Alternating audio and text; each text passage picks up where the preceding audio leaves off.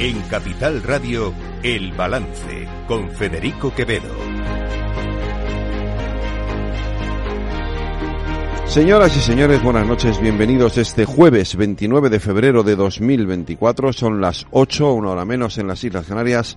Escuchan la sintonía de Capital Radio, les invito a que nos acompañen desde ahora hasta las 10 de la noche aquí en El Balance, donde les vamos a contar toda la actualidad de esta jornada. Edmundo Val, buenas noches. ¿Qué tal? Buenas noches, Federico, ¿cómo estamos? Muy bien, estupendamente. Cree, este es el nombre, por fin se ha desvelado el misterio, este es el nombre del nuevo partido eh, eh, que se ha presentado esta mañana aquí en Madrid. Sí, sí, sí, lo hemos presentado esta mañana, hace unas horas. Eh, era un el secreto mejor guardado, ¿no? Del panorama político español de las últimas semanas. Estabais todos los periodistas preguntándome por el nombre, teníamos que guardarlo ahí hasta el último momento y bueno, pues es un nombre elaborado por personas que saben de esto, ¿no? Porque los que no sabemos de esto, una de las cosas más bonitas que me han pasado es todo lo que he aprendido en este tema de construcción de marcas y de nombres, etcétera. Todos tendemos un poco pues a pues a poner un nombre como así como más clasicorro, ¿no? Más alianza de centro liberal, eh, no sé qué, en ese plan, ¿no? Y bueno, pues este nombre, sobre todo lo, la virtud que tiene o lo, lo más eh, bonito que a mí más me impactó cuando me lo presentaron fue esa mezcla entre lo emocional y lo racional, ¿no? Por una parte es una sola palabra que transmite mucho, eh, yo creo que transmite mucho sobre todo porque la política española actualmente, la imagen que los españoles tienen de la política es que nadie cree en nada. Nos encontramos con el presidente del gobierno que, no, miente, por Dios, no solamente cambia de opinión, ¿no? Aunque todos los días, pero bueno, ¿eh? y el jefe de la oposición pues tampoco está muy fino, ¿no? Con, con con, con el tema de la amnistía, las charlas con Puigdemont, un día dice una cosa, al día siguiente y al día siguiente dice la contraria, tiene que rectificar. Bueno, sí, no creo yo tampoco que la gente del Partido Popular esté muy entusiasmada con, con el papel que, que está haciendo el Partido Popular después de prácticamente dar por cierto que Seijóo iba a gobernar con mayoría absoluta o apoyándose en Vox, ¿no? Y la verdad es que han sido muy tortes. Eh, entonces, bueno, en este sentido, pues nosotros sí creemos, nos creemos que, que, que, se pueden hacer las cosas de otra forma, que se puede ser honesto, que se puede ganar en política diciendo la verdad, que el político no es un mentiroso, no es un barrio bajero, no es una persona que no tiene palabra, que es una persona que te puede mirar a la cara, decirte una cosa y mantener su palabra, que te puede hablar de verdad, aunque lo que te esté diciendo no sea una cosa muy agradable para el ciudadano. Y yo creo que nos estamos encontrando ahora un poco en la política internacional también ejemplos de estas personas que hablan claro y que al final la gente les vota simplemente porque la gente está ya muy harta de que la mientan, ¿no? Y de que la engañen. Bueno, mm, y luego pues ese componente racional que llevan cada una de las letras, ¿no? De la palabra, sí. la C de centro, la R de reformas, la E de evolución, la E de ética, que quizás sea lo que en la actualidad política actual, después del caso Ábalos, ¿no? Y de los y de los eh, casos de corrupción que hemos tenido en uno y en otro partido del bipartidismo, pues quizás sea lo más eh, la bandera que, que, en fin, yo llevo con más orgullo porque me he pasado mi vida profesional al frente del Departamento de Penal de la Abogacía del Estado luchando contra la corrupción política. Y esa virgulilla, esa virgulilla, esa virgulilla que es ese símbolo, esa tilde que tiene esa letra que solamente tenemos en español, que es la ñ, que apela a lo español, que, apela, que apela a España, pero que también apela a otro concepto que a mí me gusta más como servidor público que soy, como funcionario público que soy, que es eh, el interés general, el interés colectivo, el, lo que es objeto del interés de todos, ¿no? Que es por lo que yo llevo trabajando 30 años en la abogacía del Estado, ¿no? Y los cuatro años que he estado también de político y que apela no solamente a España, al sentimiento de lo español, que también, que también, pero que apela a Europa, que apela a que queremos más Europa, que queremos estar más unidos con los países europeos, que apela también a tu propia comunidad autónoma. Yo siempre lo digo que me siento muy orgulloso de ser andaluz, a pesar de que he vivido toda la vida en, en Madrid y que apela incluso a la ciudad en la que vives, a tu pueblo, a ese lugar donde veraneas, bueno, eh, a tus propios valores, a las cosas que tienes en la cabeza que quieres cambiar y que nadie ha cambiado en los últimos 40 años. La verdad es que, bueno, pues te lleva a, como decís los periodistas, ¿no? Que expertos en comunicación, pues a una serie de conjugaciones de la palabra cree con un mensaje político y comunicativo que me parece muy muy bonito. Edmundo, sé, porque eh, tampoco vamos, eh, eh, descubro nada si, si digo que, que, he estado bastante cerca de, del nacimiento de todo esto desde que empezó Nexo. Sé que, que es una decisión muy meditada, sin duda alguna, muy consensuada. Eh, muy mm. reflexionada porque porque mm, pero bueno pero que por otro lado eh, se fundamenta en la necesidad de encontrar un espacio en el que mucha gente se encontraba huérfana no sí. A ver aquí aquí lo que pasa es que se, también se mezclan no un poco las dos eh, perspectivas la emocional y la racional no la emocional se produce por lo que me acabas de decir, porque a partir del día 23 de julio hay un montón de personas a título individual, eh, que nos encontramos sin una papeleta, nos encontramos sin nadie que nos represente. No queremos votar al Partido Popular, no queremos votar al Partido Socialista, no nos representan, nos dejaron, los votamos en su día, eh, pero nos dejaron de representar por la corrupción, por porque se echaron al monte, eh, eh, porque se radicalizaron, porque bueno, en fin, fracasaron en definitiva, ¿no? Para para representarnos. Eh, y por lo tanto nos quedamos en un espacio vacío, en un espacio eh, que daba mucha pena, que daba una tristeza gigantesca, eh, pues que nadie te representara. Yo, las últimas elecciones, las del 23 de julio, fueron las primeras elecciones en mi vida en donde voté en blanco, con un sobre vacío que no contenía ninguna papeleta. Y ahí hay mucho de angustia, hay mucho de, espíritu vital para los que nos gusta la política, de esa necesidad de vernos representados de alguna forma en nuestras propias ideas. Y luego hay un segundo momento más eh, cabal, más cerebral, más racional, pues en donde te das cuenta que esa tensión, esa, ese enfrentamiento, esa polarización que viví en primera persona en el Congreso de los Diputados en la anterior legislatura va a peor, no mejora, o sea, eh, no hay más que mirar eh, pues la, la, sesión de control de ayer, ¿no? Donde se estaban ahí insultando unos, y otros a, cara de perro. eh, hay también esa eh, necesidad, como decía antes, de encontrar a alguien que diga verdades, que no cambie de principios y de valores de acuerdo con principios de mera oportunidad política con el mero objeto de mantenerse en el poder o el de la oposición de alcanzar el poder. Es decir, hay, no sé, una, una, cierta necesidad de honestidad eh, de, de, que de que los ciudadanos un día digan, caray, tenemos unos políticos magníficos. Yo, bueno, dices esto, a cualquiera se te echa a reír, ¿no? Eh, a cualquiera por la calle le preguntas qué, qué, opinión tiene de los políticos y dice, bueno, son estos viven de gorra, no pegan un palo al agua, son todos unos mentirosos. Eh, claro, claro, hay una, una, cierta necesidad de que esto de la política sea una cosa seria, de que, de que tenga otro perfil. Y luego, en tercer lugar, claro, nos encontramos simplemente con el tema de la, de la corrupción. ¿no? Y, y ahí ya, cuando de repente ves que están compitiendo a ver quién es menos corrupto, no a ver quién es honesto, ¿no? Y entonces uno dice, pues anda que tú, oh, pues tú, anda, pues esto que me ha pasado a mí en comparación con lo que te ha pasado a ti no tiene color, tú eres mucho peor que yo. Pero bueno, y no sale nadie y levanta la mano y dice, yo no, yo no soy corrupto.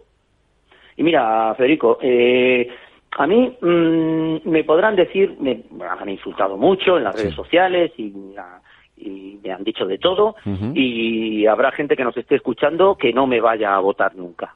Pero nadie, nadie me podrá decir que no soy honesto y nadie me podrá decir que he sido un mentiroso. Porque llevo cinco años en política, lo va a hacer ahora en marzo, ahí está la hemeroteca, he tenido una cara pública, he salido con muchos discursos, he dicho muchas cosas y nadie puede encontrar algo que digan, tú decías una cosa en el año 2019 y ahora dices la contraria.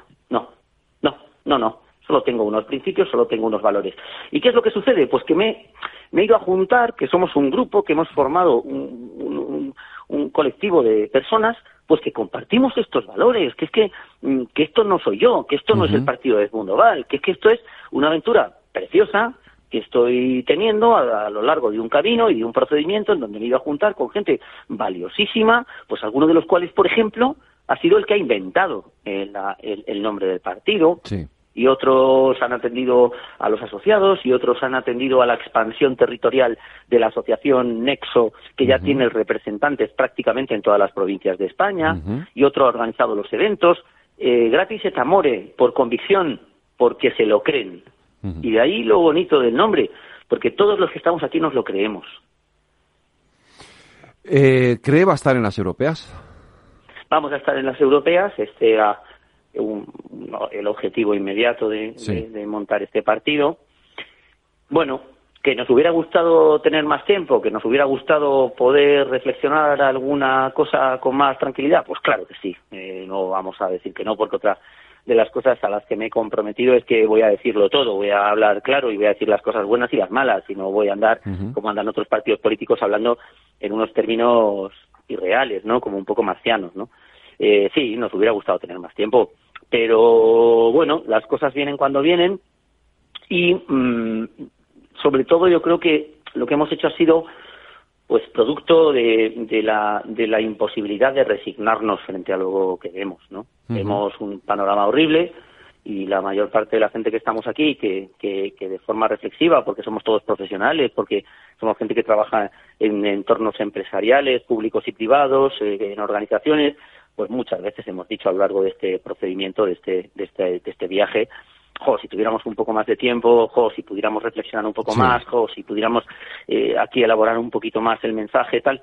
Bueno, pero las cosas vienen así y entonces, pues, eh, las elecciones europeas eh, eran una oportunidad eh, única para hacernos valer. Yo ahora hablo mucho con con, políticos mm, de muchos del lado de, Felipe González, ¿no? De, la, esta gente, los pobres que, que, en fin, que parecen los enemigos públicos número uno del Partido Socialista, ¿no? Les llaman dinosaurios, que viven en los extrarradios y este tipo de cosas, ¿no? Que se dicen desde la dirección del partido. Y les digo siempre lo mismo, les digo, si no es ahora, ¿cuándo? O sea, si hay que hacer algo, ¿cuándo, ¿cuándo es el momento? ¿No es ahora?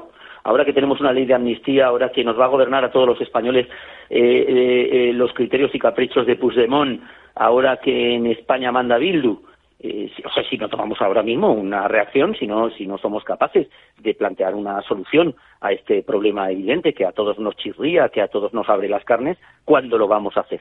¿Cuándo lo vamos a hacer? el siglo que viene? No, yo creo que es el momento en el donde uno tiene que pegar un puñetazo encima de la mesa y decir, mira, yo me arriesgo, o sea, yo me arriesgo, yo me lanzo a la piscina, yo mm, tengo que hacer algo por, por mi país, por las cosas que estoy viendo que no me gustan. Y luego, en segundo lugar, mm, ¿dónde lo hago, no? Que esta es otra, de, yo creo que quizá la segunda pregunta, ¿no? Sí. Em, lo hago militando en uno de los dos bandos para odiar al otro y tratar de descabezar al enemigo y ganar la batalla y quedarme yo solo, digamos, en territorio conquistado. No, no, no. Eso es inaceptable, no. Hay que conseguirlo con el acuerdo, hay que conseguirlo con la negociación, hay que conseguirlo con la paz, con el, con el armisticio, hay que conseguirlo con una segunda transición. Yo creo que estamos en un momento histórico en España en el que después de tanta polarización, tanta guerra, tanta trinchera, tanta tanto fuego de un bando a otro, tanto matarse, ¿eh? ha llegado un momento de ponerse en medio, de ser unos cascos azules, de no cavar una nueva trinchera, de no meterse en la trinchera del otro, y decir, por, por favor, señores, que acabe la guerra, ¿eh? que acabe eh, esto, que acabe esto. Ese centro reformista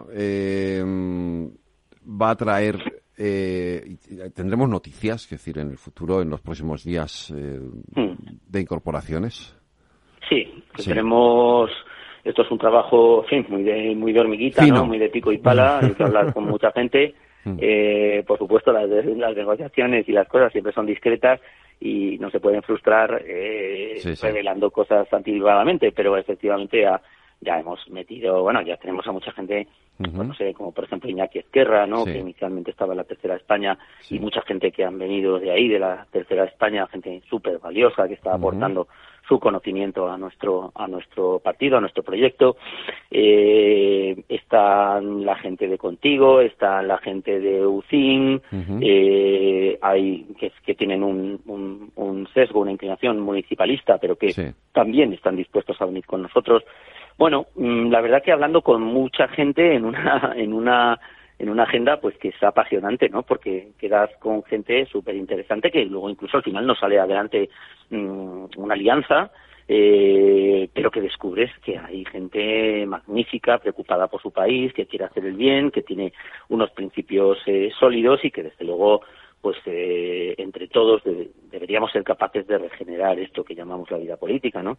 Sí, mm, tengo a muchas personas, eh, hoy mismo con la presentación del partido he hablado con varias de ellas, eh, vamos, sería para mí un, orgullo, una ilusión que pudieran estar aquí, sobre todo porque sobre todo porque yo no yo no me voy a presentar a las elecciones al Parlamento Europeo, o sea, eh, yo creo que hay personas mucho más capacitadas que yo eh, para hacerlo. Mm, la gente a veces me lo pregunta, ¿no? Esto te estás montando tú aquí tu propio chiringuito para, para eh, eh, catapultarte al Parlamento Europeo, que todos sabemos que además los diputados pues ganan un pastizal, ¿no? Un sueldo muy grande.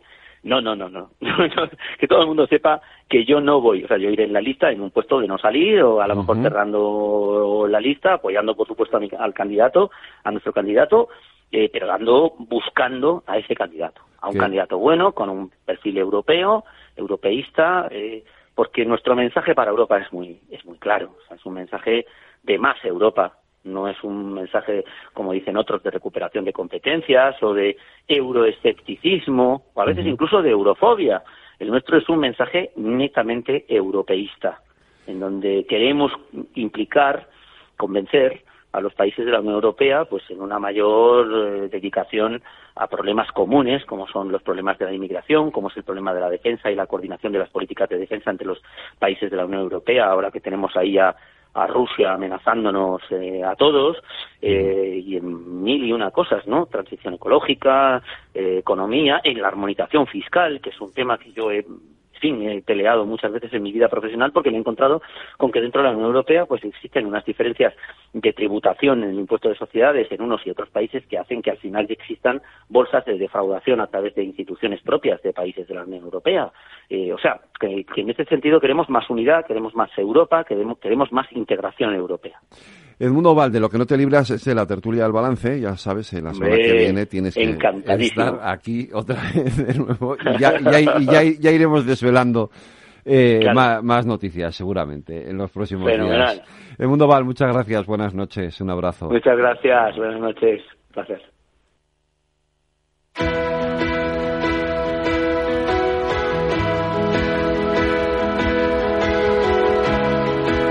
Las noticias de El Balance con Federico Quevedo, Aida Esquirej y Lorena Ruiz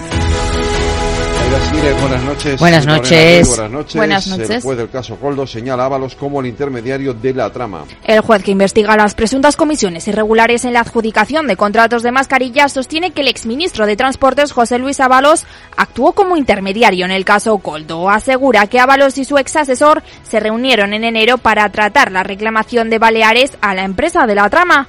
Además, el auto también destaca numerosas conversaciones telefónicas dirigidas a que la Administración Balear incurriera en un silencio administrativo. En una de las conversaciones, Coldo García informa al empresario y cabecilla de la trama, Juan Carlos Cueto, que había quedado con el portavoz del Partido Popular en el Congreso, Miguel Tellado, y con un Alberto al día siguiente. Este auto ha vuelto a desatar los reproches entre los dos principales partidos políticos. El líder del Partido Popular, Alberto Núñez Fijo, ha vuelto a acusar al presidente del Gobierno de ocultar durante años las denuncias que tenía sobre el caso Coldo, por lo que le ha pedido que dé todas las explicaciones. Cuando las cosas son graves, se requiere respuestas concretas, valientes y asumir las responsabilidades. ¿Qué es lo que está pasando? ¿Qué es lo que ha ocurrido en nuestro país? ¿Cuántas personas, cuántos altos cargos, cuántos ministros están implicados? ¿Desde cuándo el presidente del gobierno sabe en todo o en parte lo que ha ocurrido? ¿Y por qué el presidente del gobierno durante años ocultó denuncias que tenía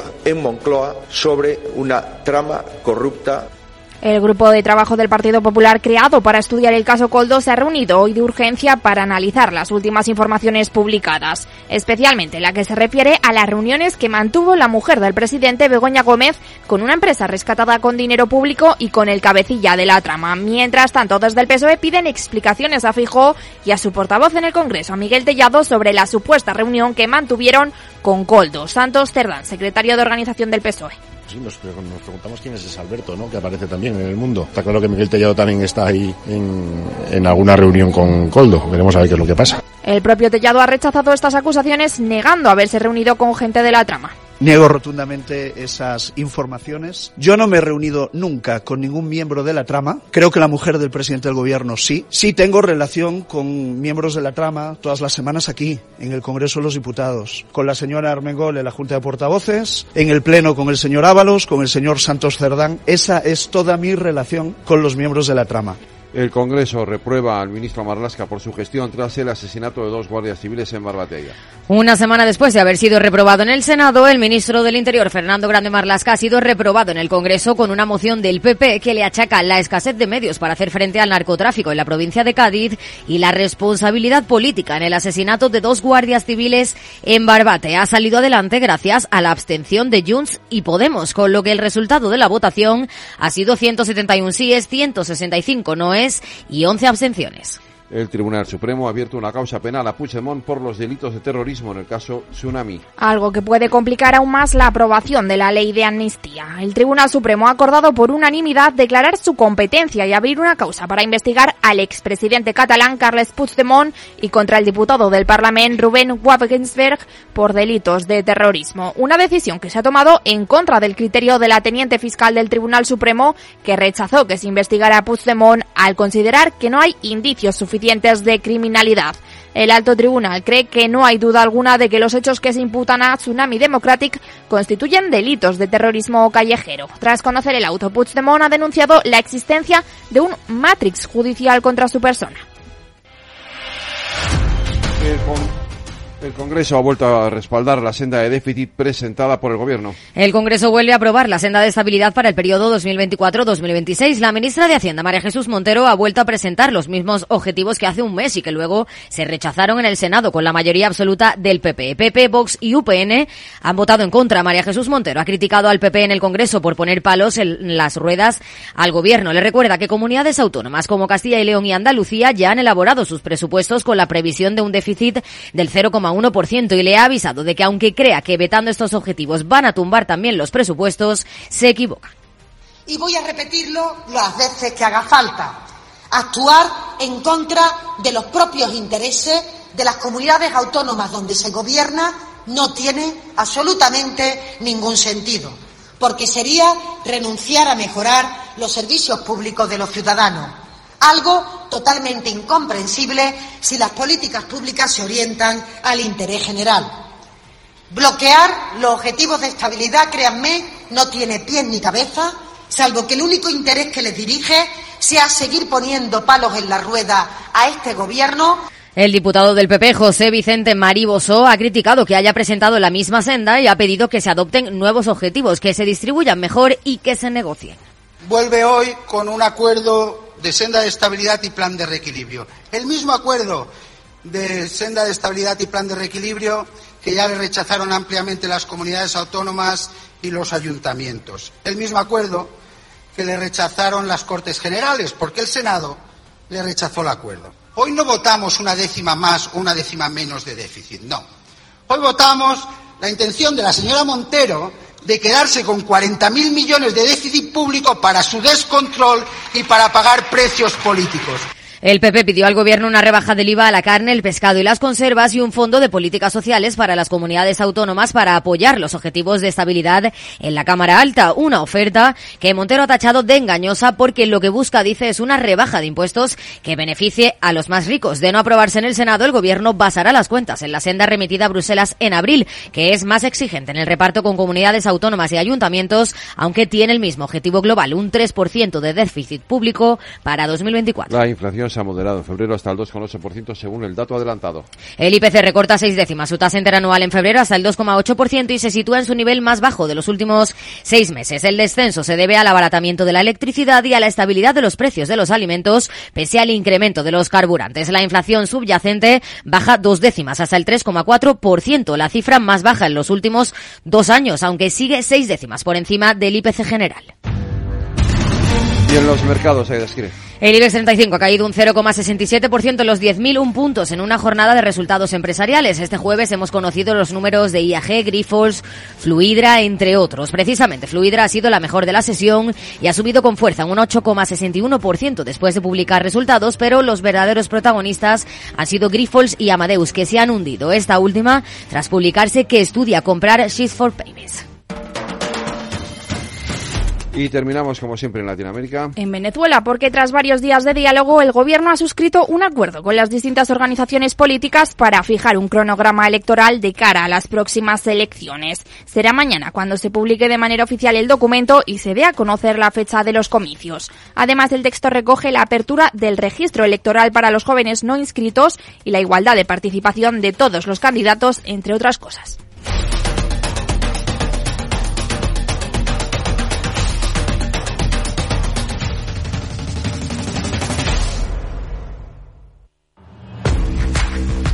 Oye, pensando cómo ahorrar en momentos como este con los precios por las nubes.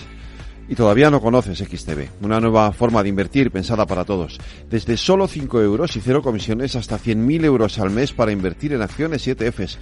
Con XTB tu dinero está depositado en bancos españoles y tu broker es uno de los más respetados del mundo, regulado por la CNMV y los principales organismos internacionales.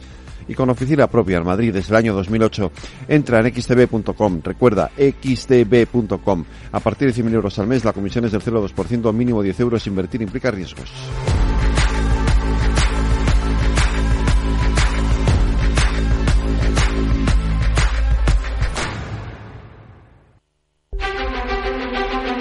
Cada día en el balance nos detenemos en lo más destacado de la actualidad económica y lo diseccionamos en la lupa de Laura Blanco.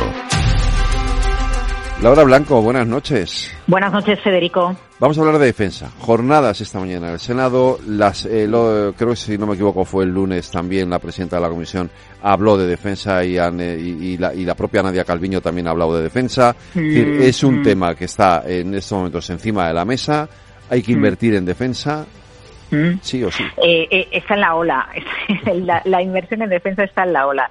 Federico, mira, al final lo que sucede dos años después de la, del inicio de la guerra en Ucrania es que Europa eh, ha cambiado de pantalla porque se ha dado cuenta de la importancia de tener eh, capacidad de defensa, autonomía, igual que necesitamos autonomía energética, uh -huh. bueno, pues autonomía en materia de, de defensa. Entre otras cosas, porque hoy se ha dicho algo muy interesante en estas jornadas que acabas de citar eh, en el Senado organizadas por Infodefensa. Eh, el, el, título era La industria de defensa y la cohesión territorial. Luego, si quieres, hablamos de eso. Pero vale. uh -huh. eh, la, la, la, clave un poco para, para, entender el concepto, lo dijo uno de los, eh, de, de, los presidentes de las empresas que pudieron al Senado hablar, es em, si tienes, si inviertes más en defensa y tienes más capacidad de defensa, tienes capacidad de disuasión, uh -huh. porque el resto te respeta.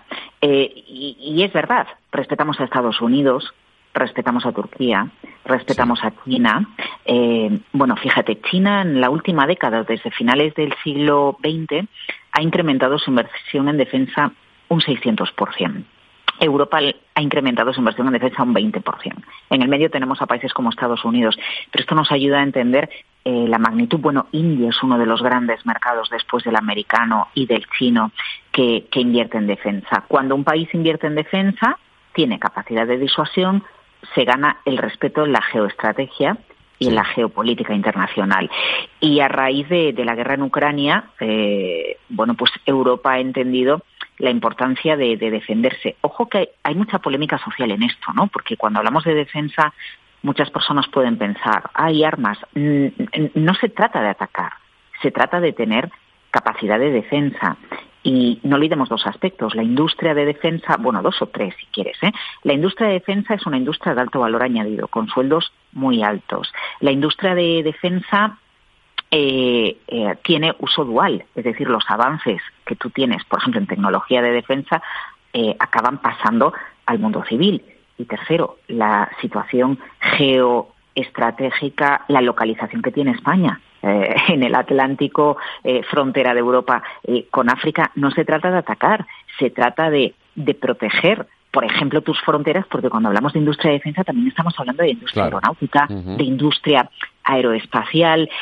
Yo creo, Fede, que, a raíz de la guerra de Ucrania, bueno, pues se entiende mucho mejor la importancia de, gastar en defensa. No sé si toda la población civil lo entiende. ¿Y qué pasa aquí? Bueno, pues que von der Leyen, la presidenta de la Comisión esta semana, ha dicho que, que por qué Europa no se une para realizar compras conjuntas en defensa, igual que se hicieron pues con el gas con la crisis energética, con, con las mascarillas, pero esta semana también el Banco Europeo de Inversiones, que ahora preside la exministra de Economía Nadia Calviño, eh, se ha mostrado a través de la propia Calviño, bueno, pues más proclive a la inversión en defensa, cosa a lo que el BEI, el Banco Europeo de Inversiones, es muy reacio.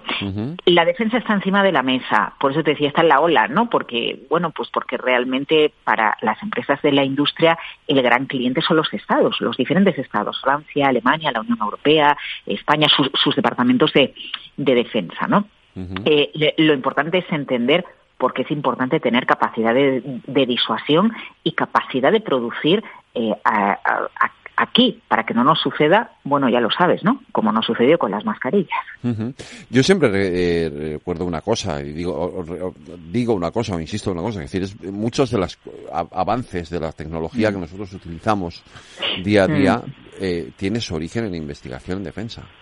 Sí, bueno, y tanto. Ya sabes que la industria de los microprocesadores se desarrolla de una manera brutal en Estados Unidos porque se establece un diálogo entre la propia industria de Silicon Valley allá por los 70, 60, 80, 90 con el Pentágono por un lado y con la NASA, por otro lado. ¿no? Eh, eh, al, final, aunque muchas veces miramos a Estados Unidos y decimos, bueno, es un país que, solo cree en la empresa privada y la iniciativa privada. Cuidado porque cuando profundizas un poco entiendes que las grandes instituciones, los poderes públicos, siempre han arropado eh, la industria tecnológica que está siempre vinculada a la defensa, ¿no? Para llegar a la Luna, para mandar satélites, eh, para poder tener eh, aviones de último modelo, para tener submarinos hacen falta microprocesadores y hace falta tecnología. ¿Cómo engarza esto con las jornadas de hoy en el Senado? Bueno, pues porque a veces cuando estamos dentro del M30 o del M40 o del M50 o en la Comunidad de Madrid o en las grandes ciudades, Federico, eh, o en las grandes ciudades de la costa, por ejemplo, se nos olvida que para los territorios, y por eso las jornadas serán en el Senado, es muy importante la industria de defensa, es muy importante en Cartagena, es muy importante en Andalucía, es muy importante en Albacete, bueno, en general, en toda la Mancha, es muy importante en Zaragoza, es muy importante en el País Vasco, es muy importante en Asturias. Yo me encontraba alguien también con alguien de Galicia, que me hablaba eh, de, la industria en Galicia. ¿Qué sucede? Que hay eh, pocos grandes operadores, pocos grandes players, 10, 15 players, pero que arrastran a muchísima mediana y pequeña empresa, empresas de la industria auxiliar, igual que pasa con automoción, que forman parte del tejido productivo local, regional. Al final, que tú fabriques, que diseñes y fabriques fragatas en España, que diseñes y fabriques helicópteros en España, submarinos, eh, armamento, tecnología, mueve también a toda la industria local y regional. Y eso es empleo de calidad. Así que de ahí las jornadas que hoy se han celebrado en el Senado y la importancia de que se dieran la mano unos cuantos consejeros de economía de diferentes comunidades autónomas. Hemos estado con ellos, bueno, y muchas empresas, las empresas de, primera línea, ¿eh? porque, porque te hablo de Santa Bárbara Sistemas, te hablo de Instalaza, te hablo de Grupo ESIA, de Airbus, bueno, eh, las empresas de primer nivel, Navantia, por supuesto. Laura Blanco, descansa, que sé que llevas dos días eh, bastante intensos, así que aprovecha y descansa un poco. El lunes más lupa aquí en el balance. Buenas noites. Buenas noites, Federico.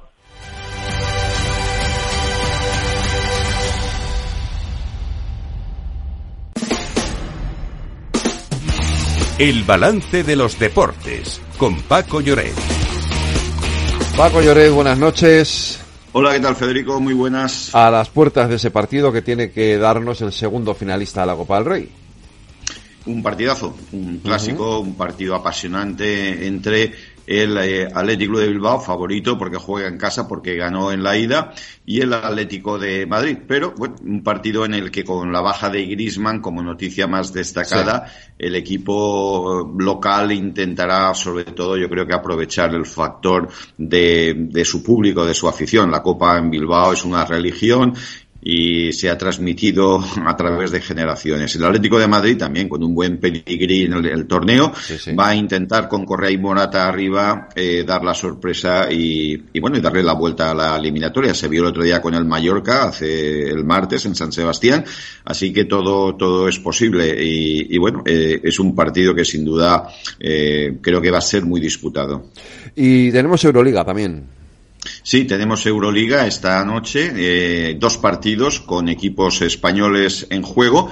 El Valencia que juega en Italia contra la Virtus de Bolonia. Además es un partido especial porque es su partido número 500 en la competición, mientras que el eh, Real Madrid, eh, que es pues uno de los grandes dominadores del torneo, juega en casa con el Panathinaikos a las ocho y media el Valencia, a las nueve menos cuarto el Real Madrid y eh, para mañana quedan los partidos del Vasconia a las 7 menos cuarto hora nuestra, eh, hora peninsular, eh, frente al Fenerbahce en Estambul.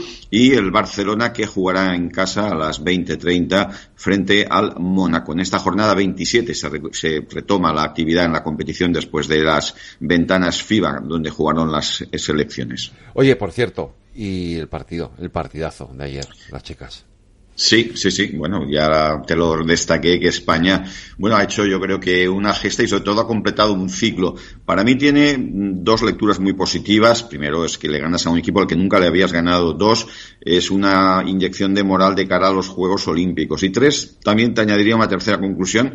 Creo que empezamos a dejar atrás eh, todo lo que envolvió la conquista del eh, Mundial con el dos rurales y creo que la mejor manera es que hablemos de fútbol, de los goles de las jugadoras españolas y de la buena pinta que tiene esta selección. Efectivamente. Oye, no quiero irme sin contarte que tenemos una sanción por dopaje de cuatro años a quién, Lorena Ruiz. A Paul Pogba es un duro golpe y casi definitivo para la carrera del futbolista. Pogba ha sido inhabilitado durante cuatro años por dopaje, una sanción que muy probablemente marcará el final de su carrera deportiva eh, que este marzo pues cumple 31 años. Poco después de conocer la sanción, el futbolista ha emitido un comunicado en el que asegura que el veredicto es incorrecto y que se encuentra en shock y con el corazón roto. Ha declarado que jamás ha tomado de manera consciente suplementos que infrinjan la normativa antidopaje, por lo que dice va a recurrir la sentencia. Recordemos que Pogba llevaba suspendido desde septiembre cuando se le detectó en una prueba altos niveles de testosterona y desde entonces el futbolista siempre ha mantenido que desconocía las consecuencias de ingerir un medicamento que ocasionó la sanción. Pues eh, Paco, el lunes eh, ya contaremos toda la jornada de liga y más deportes aquí en el balance. Gracias a ti, Lorena. Un abrazo, cuidaros. Un abrazo, hasta luego.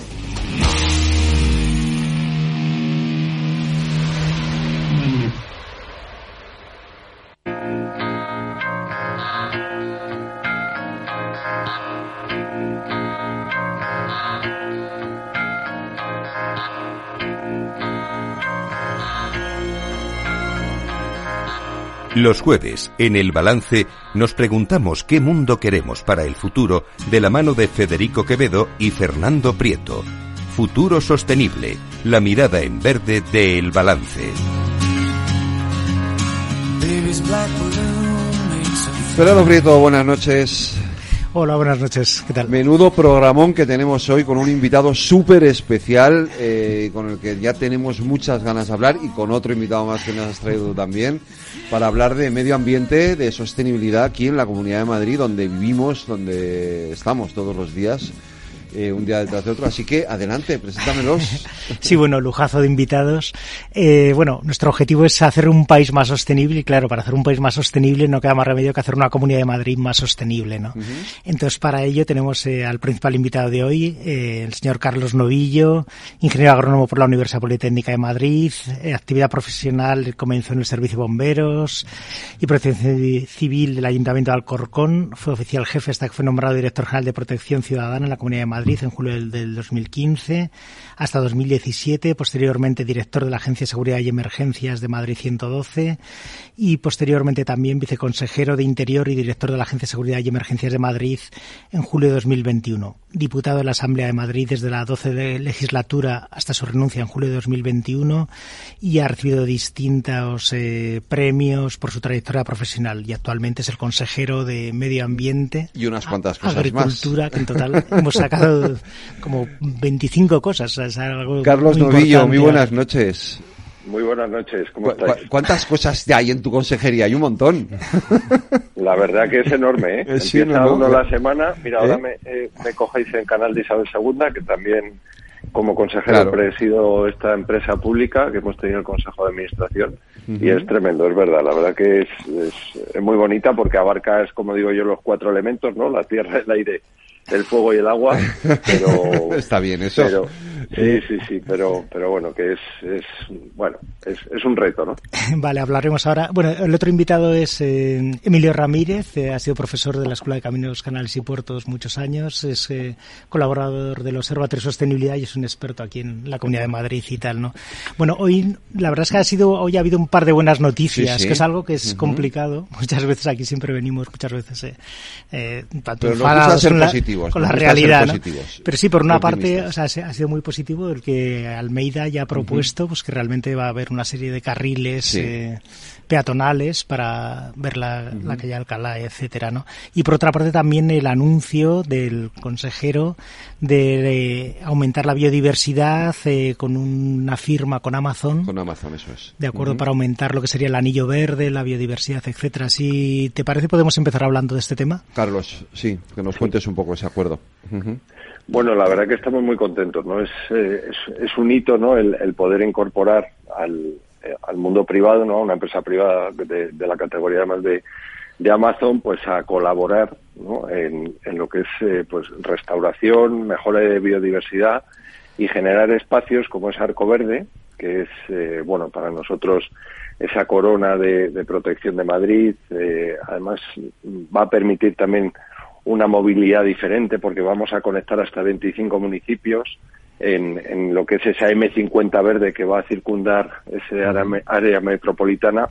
estamos muy contentos, ¿no? Fijaros que van a ser a final de año casi 200 kilómetros, es una infraestructura brutal, ¿no? Que va a estar, eh, como digo, conectada y, un poco lo que pretendemos que no sea solo una alternativa, por supuesto, de, ocio. Necesitamos un poco esponjar la actividad de ocio en naturaleza. Como sabéis, tenemos pues muchísima presión sobre el Parque Nacional y determinados puntos que son muy visitados y creemos que, que Arco Verde va a ser una alternativa eh, de ocio, pero también de movilidad, ¿no? De, de, poder, incluso para ir a trabajar, que pueda elegirlo eh, la gente y, conectarse en esos grandes municipios del norte y, del sur. Y este convenio pues permite que una empresa, como digo, como Amazon, invierta más de 2 millones de euros en un tramo, ¿no? Un tramo de 14 kilómetros, que, no solo van a ser 16.000 árboles y arbustos, sino también eh, va a haber eh, cajas de, anidamiento, va a haber también unos nidos para insectos, es decir, que, cubrimos un poco la regeneración también de, de, alguna laguna, bueno, yo creo que es un paso muy importante. Vemos como las empresas pues eh, quieren también participar dentro de su eh, pues responsabilidad social corporativa en, en estos proyectos y, la verdad que estamos muy contentos. Emilio. Eh, Carlos, buenas noches. Soy Emilio Ramírez. mira, yo cuando, cuando me planteó Fernando el venir a la radio para, pues sabiendo que venías, y que podíamos charlar contigo. Eché un vistazo a, los, a, los, las actuaciones que tú llevas y digo, bueno, pues vamos a hacerle algunos de los temas de los que yo llevo años dando clase en la Escuela de Caminos y, que están en tu competencia. Y cuando lo vi el este dije, no, porque es que mm, voy a decir, medio ambiente y diversidad no, me da tiempo de hablar absolutamente nada. Pero, pero creo que sí que hay algunos temas candentes, sobre todo, y además hoy que ha salido del Consejo de Administración del canal, eh, eh, y que nos preocupa a todos los que vivimos en Madrid y yo creo que, a, una parte importante de los españoles por, por el modo de acción. ¿Cómo nos afectará la modificación del plan hidrológico del Tajo a la Comunidad de Madrid? ¿Vamos a tener o no riesgo de abastecimiento, independientemente de que tengamos mucho agua en el, en, el, en, los embalses. Los embalses no, subterráneos. Los embalses subterráneos tenemos mucho agua, pero aún así sí que es cierto que si nos vamos a quedar sin trasvase del Tajo al, al Alberche, Valmayor, tendríamos un problema grave de, subsistencia. ¿Cómo lo estáis afrontando? El canal tiene muy buena gente, muy hábil, muchos años de experiencia y evidentemente tenemos un abastecimiento con muy, muy bajas pérdidas en, en la Comunidad de Madrid, porque se ha invertido mucho dinero. Pero aún así es. muy importante ese trasvase. ¿Cómo lo vais a afrontar? Pues mira, eh, eh, estoy ahora mismo en, estos despachos ¿no? De, lo que es la empresa, para mí la, joya de la corona. ¿no? 172 años de, de existencia y, yo intento explicarlo muy rápido. Eh, vosotros lo conocéis, tú como ingeniero lo conoces. Tenemos eh, para nosotros Canal de Isabel II es el río que Madrid no tenía. Es decir, Madrid es una capital que se crea eh, con un río como el Manzanares de poquísimo caudal. Cuando vemos otras capitales europeas, pues se han, han crecido alrededor de, grandes ríos ¿no? Eh, importantes, de París, de Londres, Berlín, etcétera. Pero Madrid no lo tenía, entonces surge, ¿no? Surge Canal de Isabel II que lo que hace es generar en sí un gran río, ¿no? ¿Y cómo lo hace? Pues pues planificando y eh, uniendo distintas cuencas. Yo creo que es un poco el modelo a seguir para que a nivel nacional hagamos esa reflexión de tener realmente un pacto nacional del agua y que nos anticipemos a lo que vemos que ya está pasando. De hecho, está pasando en Cataluña, está pasando en Andalucía, ¿no? Y que aprovechemos al máximo los recursos. Claro, ante esa escasez de recursos, el agua no la podemos crear, pues efectivamente nuestros técnicos llevan años planificando, ¿no? y con esos 13 embalses sabemos que es muy difícil el, obtener los permisos, además con el ministerio que tenemos, de, generar nuevos eh, embalses de captación, pero con esos 13 embalses lo que llevan años trabajando es cómo aprovechar al máximo cada gota de agua que podemos, pues oye, ahora tenemos una situación envidiable, un 82% damos hoy de cuenta en el Consejo, que nos permitiría tener casi dos años si no, si dejara de llover hoy, casi dos años el abastecimiento garantizado de, Madrid, pero tenemos que actuar con esa previsión, ¿no? Tenemos que actuar que nos pueda pasar un, periodo como tuvimos en 2005 de una gran sequía y para eso ¿qué teníamos? Pues teníamos esa concesión del alberche hasta el año 2062, ¿no? Que evidentemente para nosotros en un momento de gran sequía poder traer del alberche a Valmayor, como dices, eh, hasta un 40% del suministro de agua de los madrileños si hiciese falta, pues es como si de repente nos destruyeran una, una de las presas que tenemos, ¿no? Eh, sería es para nosotros ha sido un ataque igual que si si reventasen el muro de la presa de Navacerrada una presa de esas características, ¿no? Por tanto, eh, ante esa arbitrariedad lo que necesitamos es, es defender esa gestión. Tú lo decías, es que han sido años de inversión, más de 1.500 millones de euros para, desde ese 2005 que se produjo la sequía, ir en dos vertientes. Una, reducir del, eh, las pérdidas en las tuberías, 18.000 kilómetros, del 15, del 15-16% al 4%, cosa que ahora mismo estamos 12 puntos por debajo de la media de España. Ya está muy bien, está muy bien ese número, es brutal. ¿eh? Sí. sí, sí, es, es, es, ya reducir la, capacidad de mejora es, poquísima ya, ese 4% pues es cualquier accidente que te produzca en, una arteria ya lo tienes, ¿no? eso se puede producir por una obra, eso es recuerdo que Bilbao ahora llegó a ser un 30% en Bilbao. Cierto. es, tremendo. Eh, que, lo pensemos, que, se pierdan con la escasez de agua eh, que se tiene en, Cataluña, Andalucía, y que, se, y que se pueda llegar a perder, es que muchísimo. sí, las pérdidas son de un 20% en los abastecimientos normales. Es una barbaridad. Y luego el, el trabajo también de, de concienciación. Aparte de esa planificación y optimizar cada gota, eh, la concienciación. Hemos calculado que tenemos un 20% menos de captación en estos últimos 25 años, ¿vale? Es decir, llueve un 20% menos eh, que, hace 25 años, de la medida que se tenía, pero hemos conseguido a su vez bajar, reducir el consumo casi en ese 20%. Es decir, que también eh, pues estamos optimizando gracias a que los madrileños se conciencian y saben pues que es un bien escaso. y es un no parar, esto es un no parar de trabajar, pero claro, cuando tienes un gobierno eh, que de repente te cambia el paso con esa, ese derecho que tú tienes de trasvase, que te obliga a unos caudales ecológicos, que no se basan en ningunos informes científicos que nos diga que estos ríos ahora tienen que llevar ese caudal, por qué tienen que llevarlo, comprometiendo pues el, poder retener el agua, eh, bueno, pues, pues ahí estamos en los tribunales defendiendo el recurso para, para los madrileños. los madrileños. Madrid ha hecho una gestión muy buena porque, eh, aunque sí que es cierto que la dotación ha subido porque la ley eh, implementó unas subidas en la, dotación por habitante, pero sí que es cierto que los consumos se han disminuido mucho eso, me parece increíble. Porque la población se ha concienciado que ya no hay baños, ya que no hay eh, grandes dispendios de agua. Y luego hay otro elemento tremendamente importante que es ya no se baldean calles con agua limpia, con agua de boca, sino se baldean con agua regenerada en, en las estaciones de, bueno, la inversión, sí, sí, la inversión de agua regenerada ha sido brutal. ¿no? Estamos incluso creciendo ya en otros municipios pero efectivamente las, los grandes riesgos de muchos municipios como Madrid, el baldeo de calles, un acuerdo que, tenemos con una industria de gran consumo como es eh, la, papelera que hay en Fuenlabrada, también con agua regenerada, y vamos a ir creciendo por ahí. Evidentemente hay que aprovechar pues que, esa depuración que se hace óptima, se tiene un agua que evidentemente para consumo no es, pero que pueda eh, utilizarse para esto y quitarla de agua potable, ¿no? Está claro. Fernando. Sí, bueno, la, verdad, dicen que a Madrid llega el Manzanares llega unos, con unos 3 metros cúbicos segundo y salen como unos 15 metros cúbicos segundo, ¿no? ¿Cómo, es eso?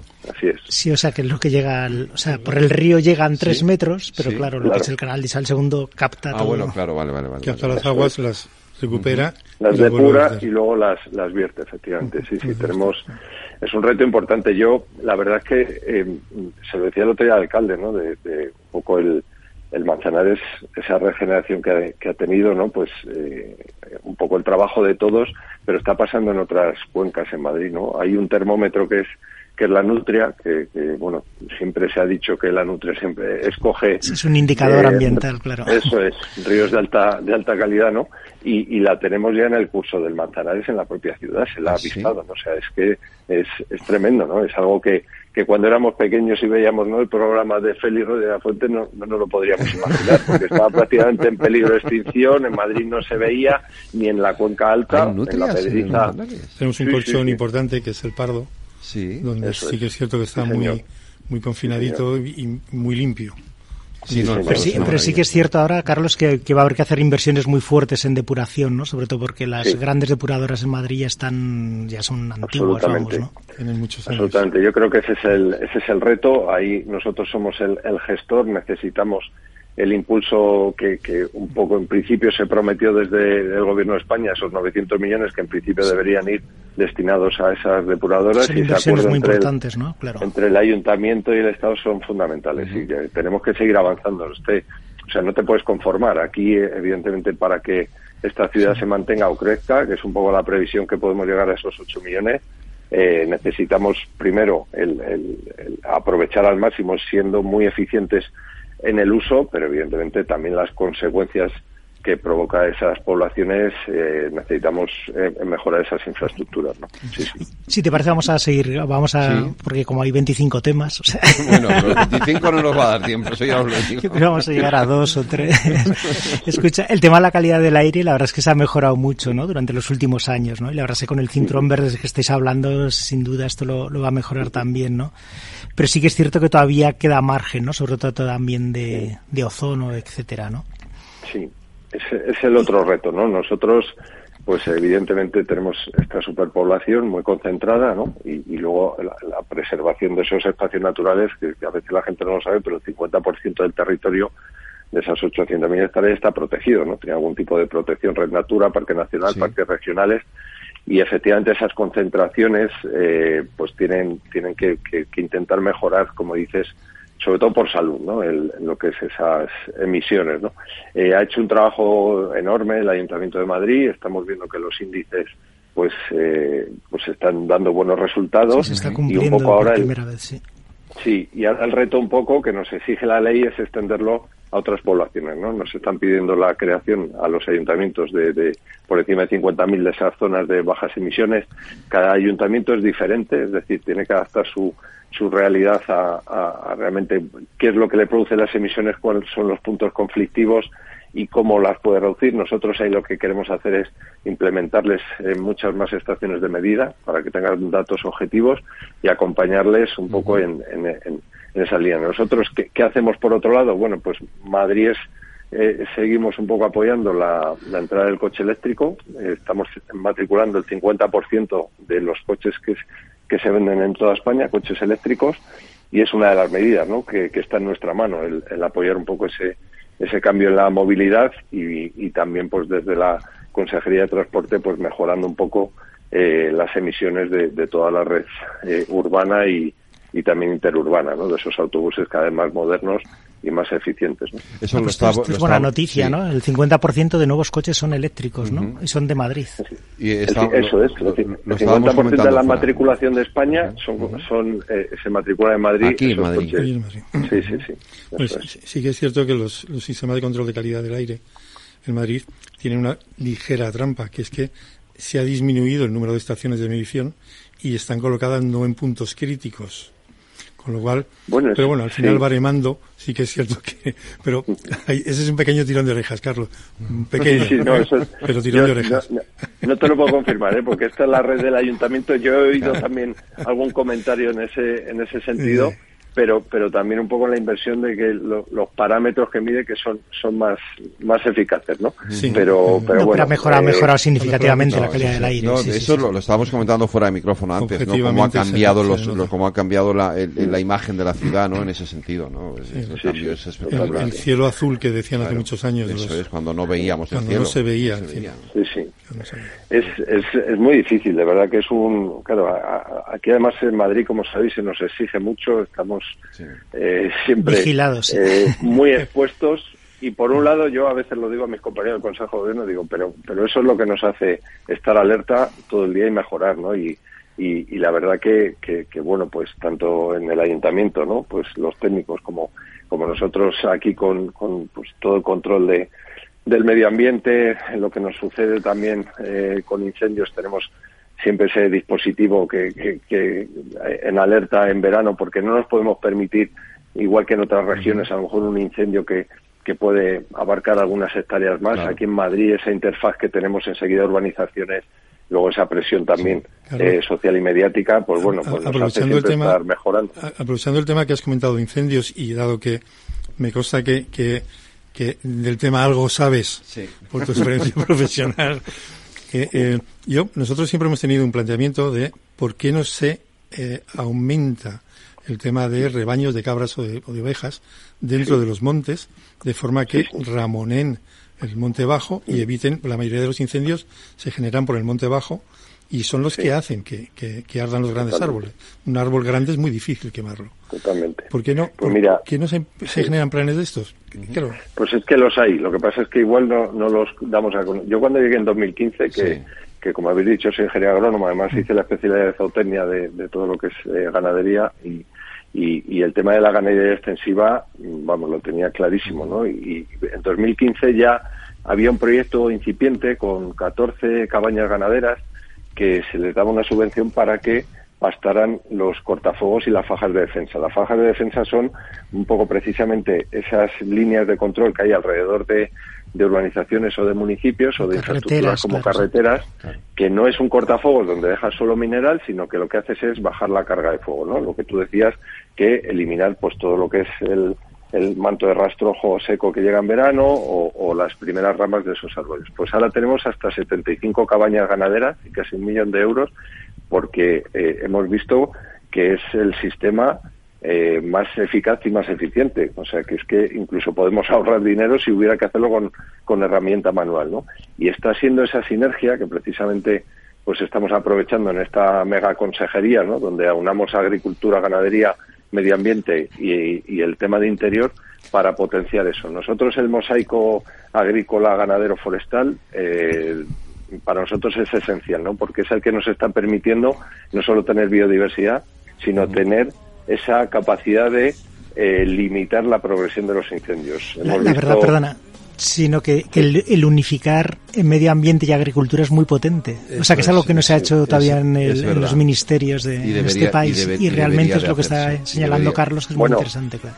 Es que yo, eh, se lo dije el otro día al ministro y yo no me canso de decirlo, creo que el principal problema que estamos teniendo ahora mismo en España precisamente es esa división, ¿no? Claro. Esos dos conceptos diferentes es absurdo, de un sí, ministerio que además gestiona el agua y que tiene una política pues eh, profundamente radical en, en, en, el ámbito de, de, del medio ambiente sin, sin, sin, atender a razones. Vamos a abrir aquí otro debate con el tema sí, de la energía, no, la nuclear. razones técnicas.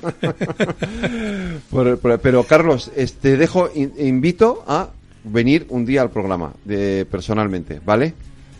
Pues, pues yo encantado de estar ahí con vosotros. Un abrazo muy fuerte, Muchas Fernando gracias. Emilio, gracias. Un saludo, Un abrazo. Venga, seguiremos hablando. Gracias.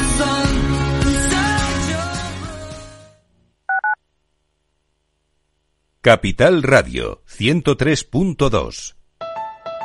Escucha cada jueves, a partir de las 11 de la noche, en Líderes Globales, las entrevistas que Raúl Castro nos trae desde Florida.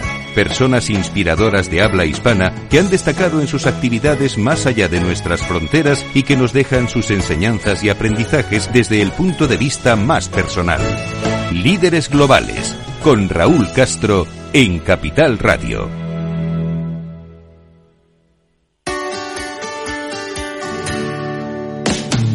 Humanos en la Oficina, el programa más divertido y de mayor influencia en el mundo de las organizaciones, con el presentador de mayor audiencia en el mundo del capital humano y speaker internacional Miguel Ángel Pérez Laguna. Todos los viernes a la una de la tarde en Capital Radio.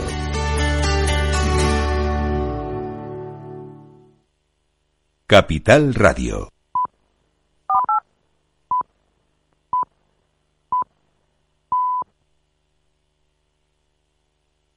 La economía entra de lleno en las noches de Capital Radio. No te pierdas la tertulia económica de la semana en El Balance con Federico Quevedo.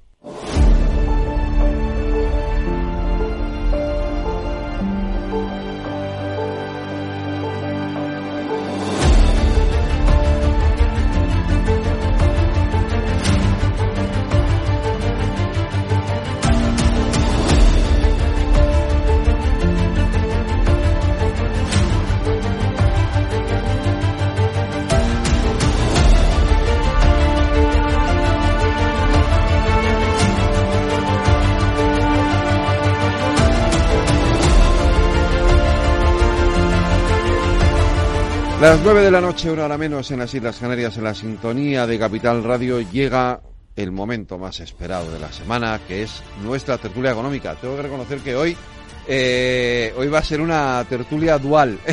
Alberto Líder, buenas noches. Mano a mano, buenas noches. Mano a mano, José Luis Moreno, buenas noches. Muy buenas noches. A un lado del ring, eh, más Madrid, al otro lado del ring, el director general de Economía del Gobierno de Ayuso. A ver cómo os peleáis hoy. y yo aquí haciendo de árbitro. Venga. Yo, yo no tengo nada que hacer con José Luis, me, me vapulea seguro. No, además, además nos llevamos muy bien, con lo cual no, Ya. no, No, hay no, peligro. Esto, esto- esto es lo, lo- lo más maravilloso y lo más grande de esta tertulia, ya lo sabéis, que os lo digo siempre, que es eh, conseguir que desde posiciones distintas podamos hablar sin sin confrontación y llegando siempre a puntos de acuerdo, que es, lo, es algo algo que, que, que luego muchos cuando nos oyen dicen, joder, ¿cómo lo hacéis? Digo, "Che, esto, esto tiene su misterio. Pero- Eh, Pero con José Luis conseguía llegar a acuerdos incluso cuando estábamos allí, ya, los dos. O sea que José Luis es fácil. Empezamos por la IREF, ¿te parece? Venga, AIREF Sí. ha sacado hoy hay un, este informe, es interesante, ¿no? Es, Sí, sí. es duro, sí, sí. Bueno, eh, ayer, ayer estuve en una, una conferencia de la máxima responsable de, de la IREF, de, de Cristina, y la verdad es que eh, de una forma muy ordenada eh, explicó primero eh, si se iban o no a revisar los datos que había habido de crecimiento que se habían dado a finales del año pasado, ahora en marzo, que, que, de qué estábamos pendientes para esa revisión, nos lo estuvo comentando. En segundo lugar, eh, nos comentó un poco qué perspectivas había eh, sobre la economía española y sobre todo también de la necesidad de ir reduciendo el endeudamiento porque es necesario según las nuevas normas fiscales que van a entrar en vigor en cuestión de meses y luego también eh, dio unas pautas muy importantes del nuevo papel que van a jugar eh, las autoridades independientes en el marco de la Unión Europea eh, una vez que han llegado a un acuerdo eh, entre la Comisión y el Parlamento, ¿no? Entonces, por, por respetar los tres bloques que hizo la máxima responsable de la IREF, el primero a mí me llamó mucho la atención eh, de lo- los datos cuando, cuando decía que había sorprendido muchísimo eh, toda la parte de cómo había caído en eh, los datos de crecimiento al final no son, no son malos, pero eh, había caído muchísimo eh, lo que es la inversión, lo que es la formación bruta de capital, sobre todo si lo comparamos con nuestros pares en la Unión Europea, eh, con Portugal, con Francia e Italia, donde ellos han tenido mucha inversión. Nosotros hemos podido sustituir en el, digamos, en las cuentas anuales españolas, hemos podido compensar ese, esa caída de la inversión, de la formación bruta de capital, por el gran consumo del, del, consumo público, el incremento del consumo público y de la variación de existencias, que de alguna forma han podido compensar pues esa, esa no nueva creación de, eh, de, bueno pues de, inversión no eh, con respecto a los datos para para el año que viene para este año eh, sí que es importante tener en cuenta que vamos a tener que hacer un plan de ajuste es decir nosotros estamos estamos por encima del 60% de la de la deuda. En concreto el último dato del año 2023 se cerró con 107,7% de deuda sobre el Producto Interior Bruto. El máximo lo llevamos a tener en el 2021 con el 125,3. Es verdad, se ha bajado mucho, en parte porque ha habido más ingresos eh, y, eso ha sido importante. El horizonte que tenemos no es un horizonte eh, súper complicado porque en el horizonte tenemos reducción de tipos, tenemos eh, una vida media elevada de esa deuda que tenemos y además a priori tenemos un riesgo eh, de financiación bajo por una elevada demanda actual de esa deuda que tenemos que colocar en los mercados. Entonces, bueno, pues hay que hacer eh, un plan estructural a, cuatro años, del 25 al 28, que garantice la, reducción de la deuda durante los diez años posteriores al plan.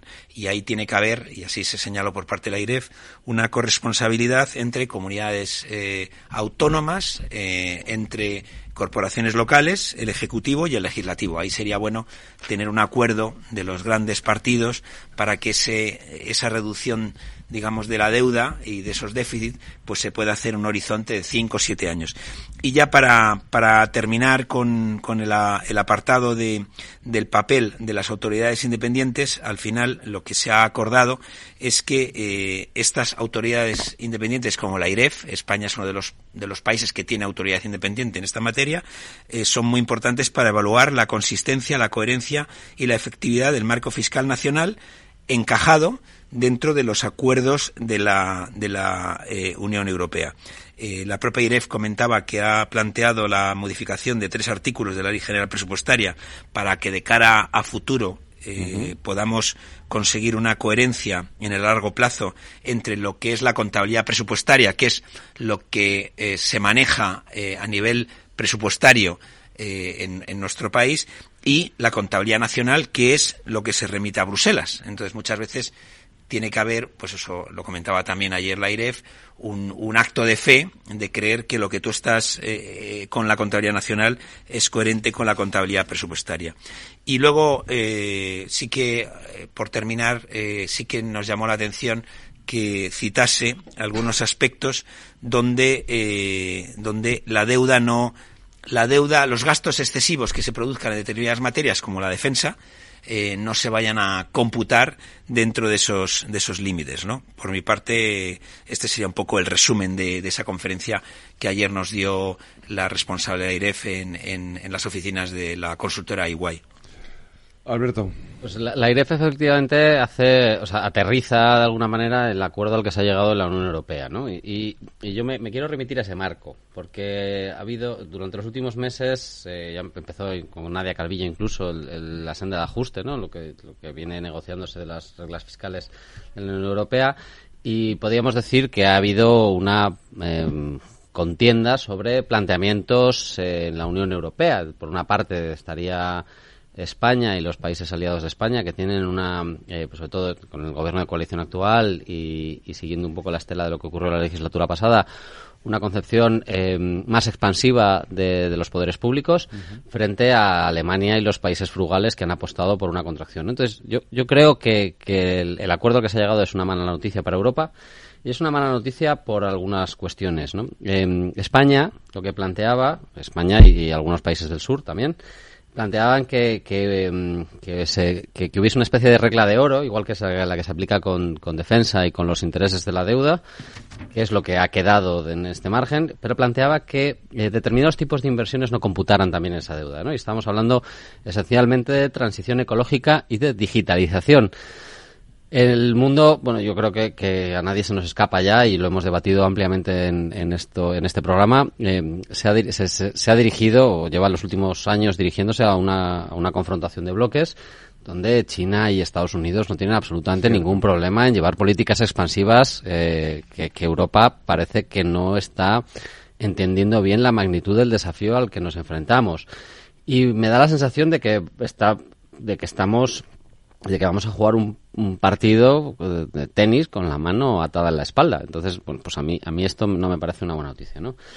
Eh, otra de las cuestiones que yo creo que es una pena que no se haya seguido con el impulso inicial de lo que ocurrió tras la pandemia es eh, que no se ha aprovechado esta ocasión para profundizar en una integración europea también en el marco fiscal, que es una de las cosas en las que yo creo que estamos todos de acuerdo en, este programa. ¿no? Entendemos que la competencia fiscal dentro de los, de los países europeos es una mala noticia para Europa, no me, no me niego nunca en, que haya determinadas excepciones para aquellos territorios que estén en una situación más, con, una cierta desventaja, pues igual que se aplica el IPIC en Canarias o igual que hay excepciones fiscales por Ceuta y Melilla en España, pues en la Unión Europea también en determinados territorios tendríamos que tener esa, esa posibilidad, pero no, no hemos ido hacia ese modelo, ¿no?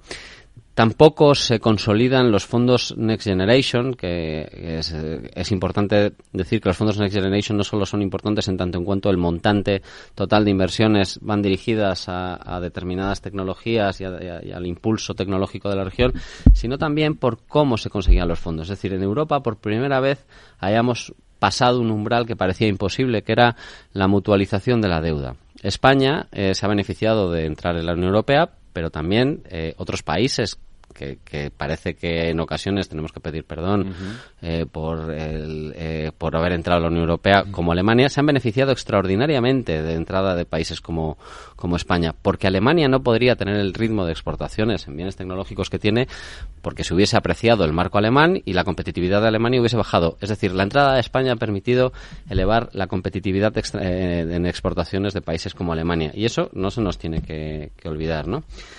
Y además me da la sensación de que estamos empezando a errar otra vez, yendo hacia la senda del, de la recuperación del año 2000, de, de, de, la crisis del 2008, donde se aplicaron recetas que se han demostrado fallidas a, a, a luz, con el tiempo. Pues yo creo que, que, el cómo se afrontó la crisis del 2008 y cómo hemos afrontado la crisis del COVID em, da una idea de la diferente manera de recuperarse ¿no? y de cómo ha afectado a la vida ¿tú crees de las... que estamos en ese mismo camino? Yo creo que hemos, hemos dimos un paso adelante eh, muy importante en la integración europea después de la crisis del COVID o durante la crisis del COVID y creo que ahora estamos dando pasos para atrás, ¿no?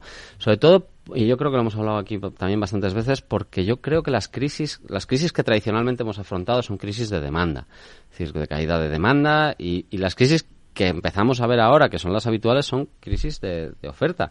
Y en este sentido, la doctrina tradicional yo creo que no nos vale, ¿no?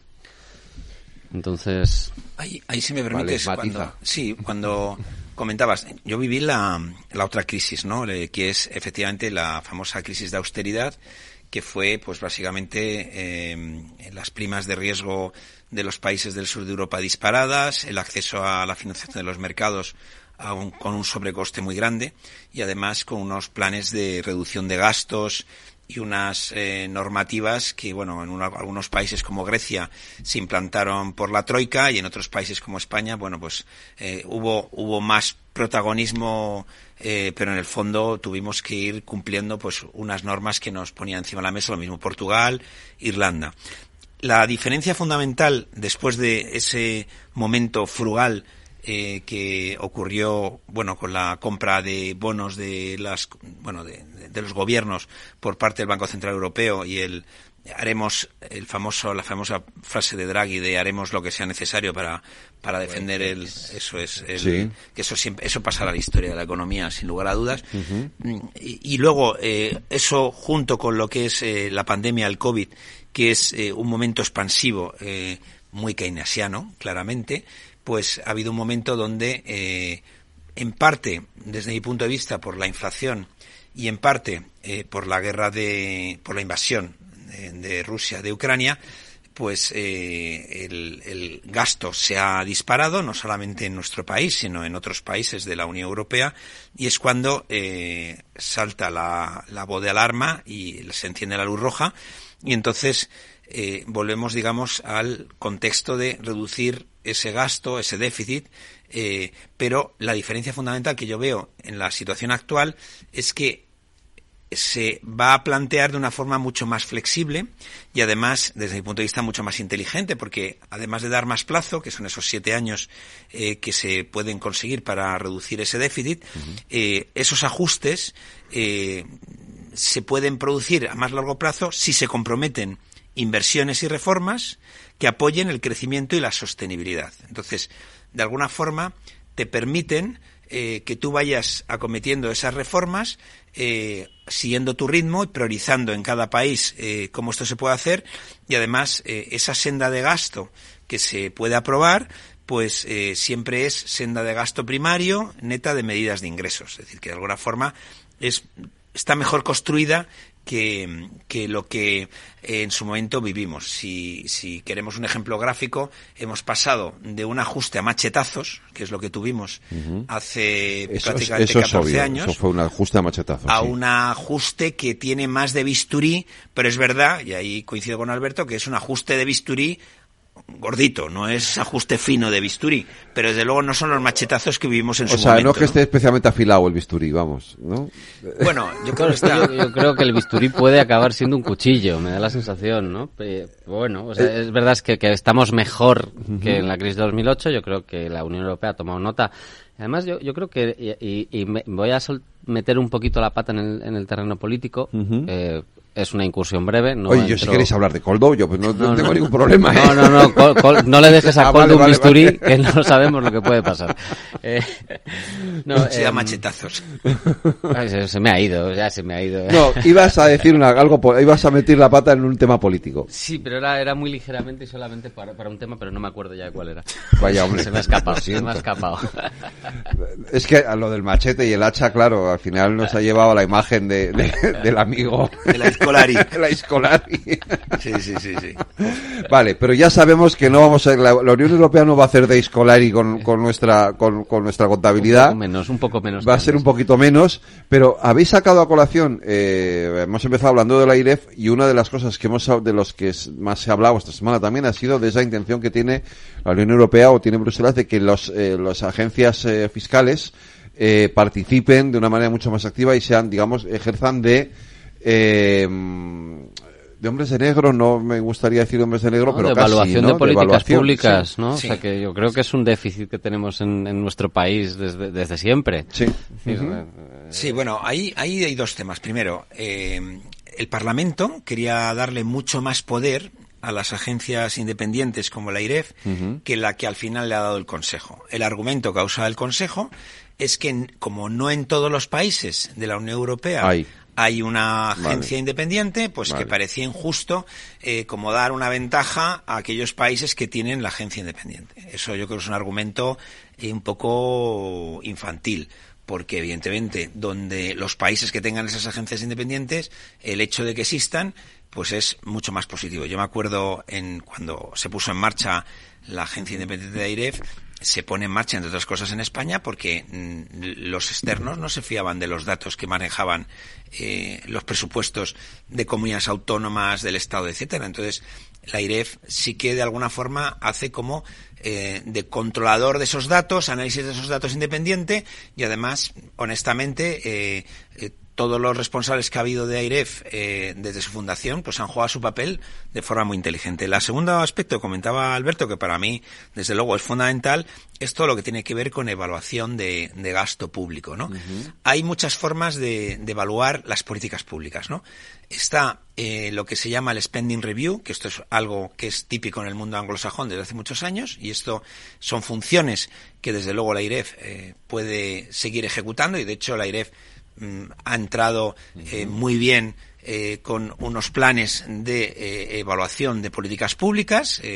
además, como es una, un organismo que puede tocar no solamente aspectos nacionales, sino también de comunidades autónomas y de corporaciones locales, pues hace unos análisis muy valiosos de, por ejemplo, aspectos como la sanidad, la educación, la justicia, el empleo, donde las competencias están a veces muy distribuidas y el, análisis que se tiene que hacer, pues no es un análisis que te pudiera hacer la intervención general del Estado, eh, que está concentrado en su ámbito.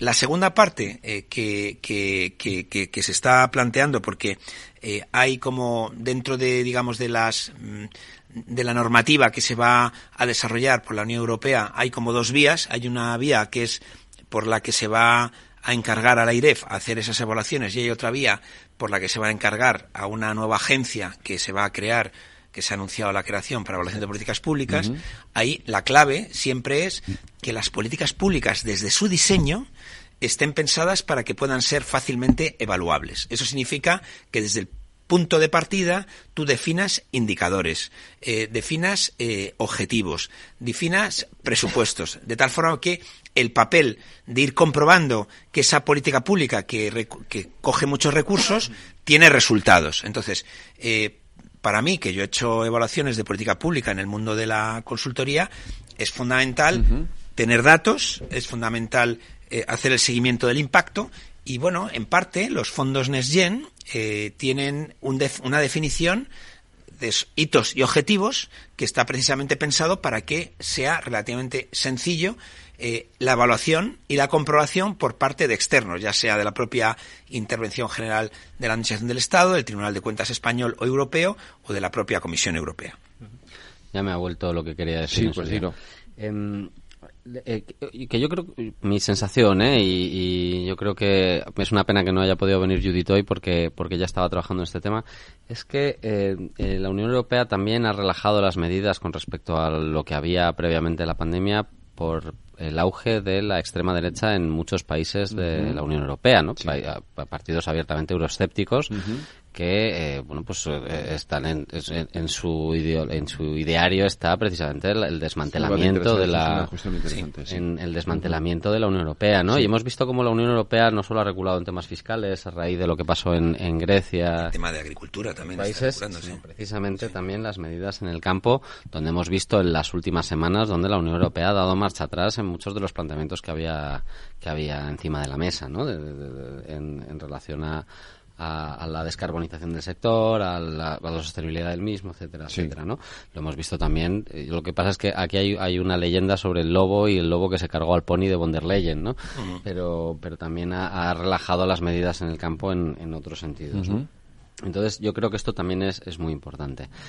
Y, respecto al, pacto, al final el, objetivo es, eh, no, no, es, eh, vamos, lo que decía la IREF de lo que nos ha sido pasando, es que eh, el marco no basta con la estabilización de la deuda, sino que busca la convergencia para estabilizarla en torno a un 60% de la deuda, ¿no? Eso es tiene una visión a medio plazo que me parece mucho más interesante y mucho más inteligente de lo que se había hecho hasta ahora.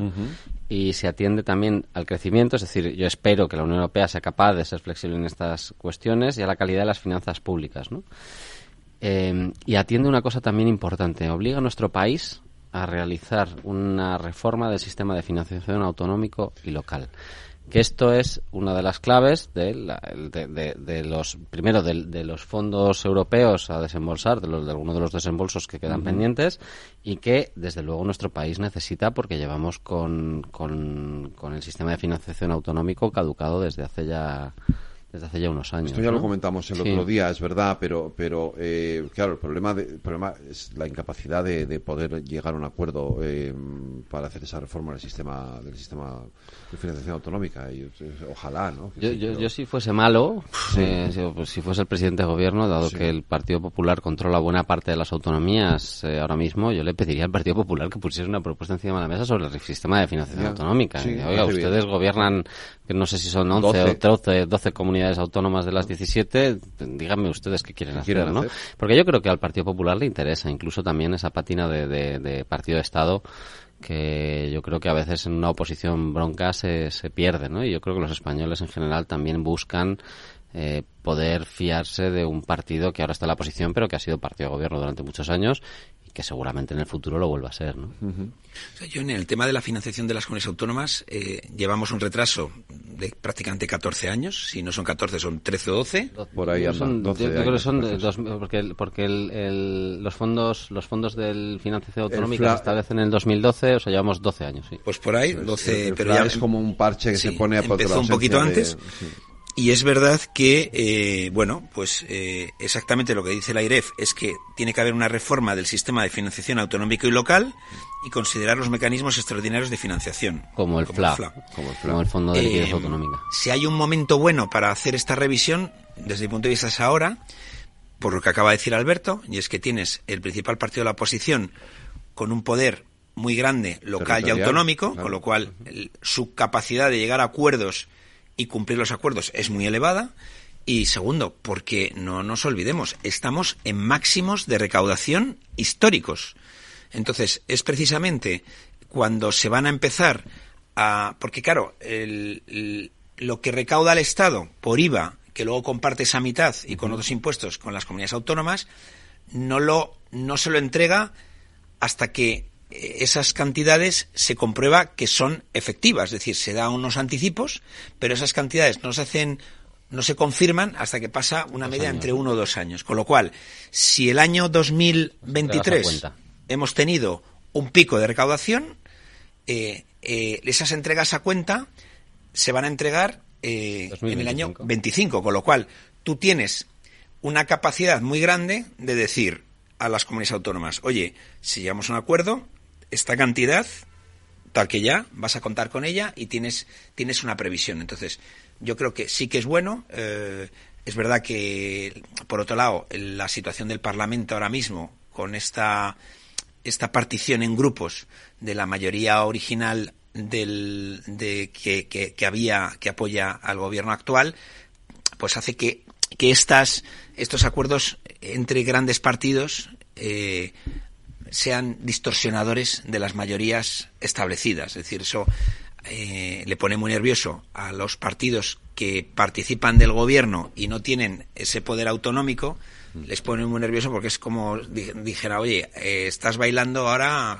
con, con otro, ¿no? ¿no? No conmigo, ¿no? Pero desde luego no tiene sentido que después de 12 años esperando esa, ese cambio en el modelo de financiación no se haga porque es que hace aguas por todos los lados. El, el- la Junta de Andalucía, eh, Castilla y León, la propia Cataluña, eh, Madrid también lo ha planteado, Valencia, eh, las islas, es decir, al final todos eh, están absolutamente insatisfechos con el modelo y yo creo que es un Lo momento cual no para es, no es cogerlo. necesariamente malo, ¿eh? que todo el mundo esté insatisfecho. No, no.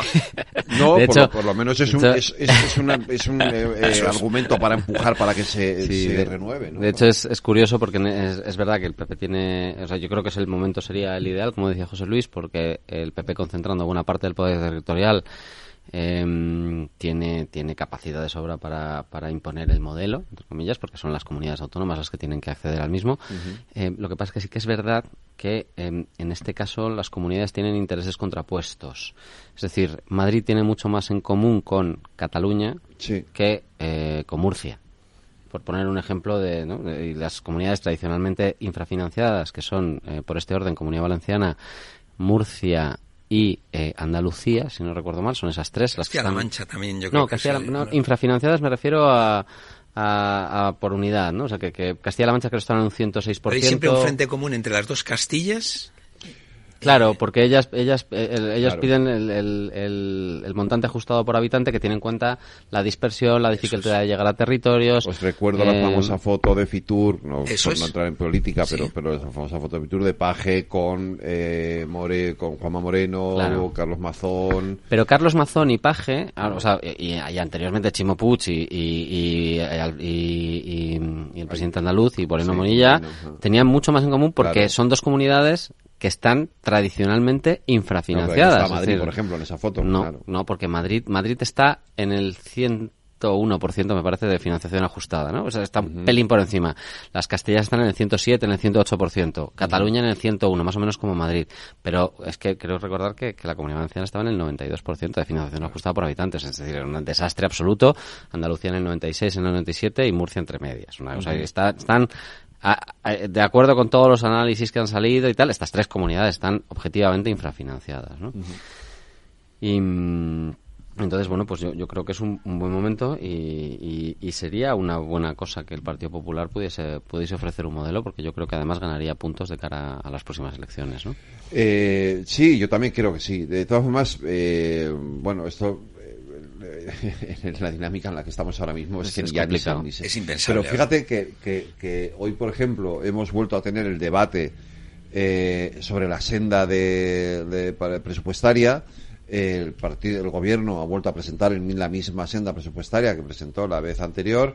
Eh, y claro, Montero la ha recordado al PPG, que es que sus comunidades están ya pidiéndome eh, eh, la financiación en base a la senda presupuestaria que ustedes me rechazan en el Senado. Claro. Sí, sí, no.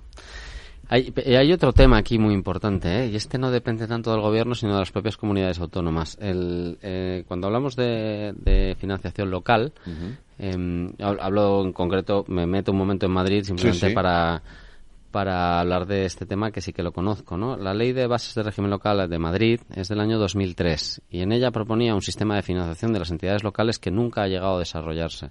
Entonces, eh, las comunidades autónomas tienen tendencia, no solo Madrid, sino cualquier comunidad autónoma, tiene tendencia a como no se oye en las noticias y no suena, porque los municipios rara vez tienen la capacidad de, poner encima de la mesa temas de, esta, este, de, estas características, em, eh, las, las comunidades tienden a no hacer transparente el proceso de traspaso de fondos a los propios ayuntamientos y a no tener un marco estable igual que el que ellas reclaman al Estado. ¿no? Las comunidades tienen mucha más fuerza para ejercer eh, medios de comunicación y obligar al Estado, entre comillas, a hacer un, pacto de financiación estable, pero las comunidades autónomas tienen una responsabilidad y por lo menos en la parte que yo conozco no, no se está cumpliendo y lleva bastantes años incumpliéndose. De hecho, no sé si a lo mejor José Luis tiene tiene algo más de información aquí que... No, yo, vamos, y eso, eh, cuando tú te dedicas a las finanzas, es, eh, lo tienes muy claro. Si tú no eres capaz de dibujar el escenario con el que te vas a encontrar a dos, tres años vista, es muy difícil planificar las grandes inversiones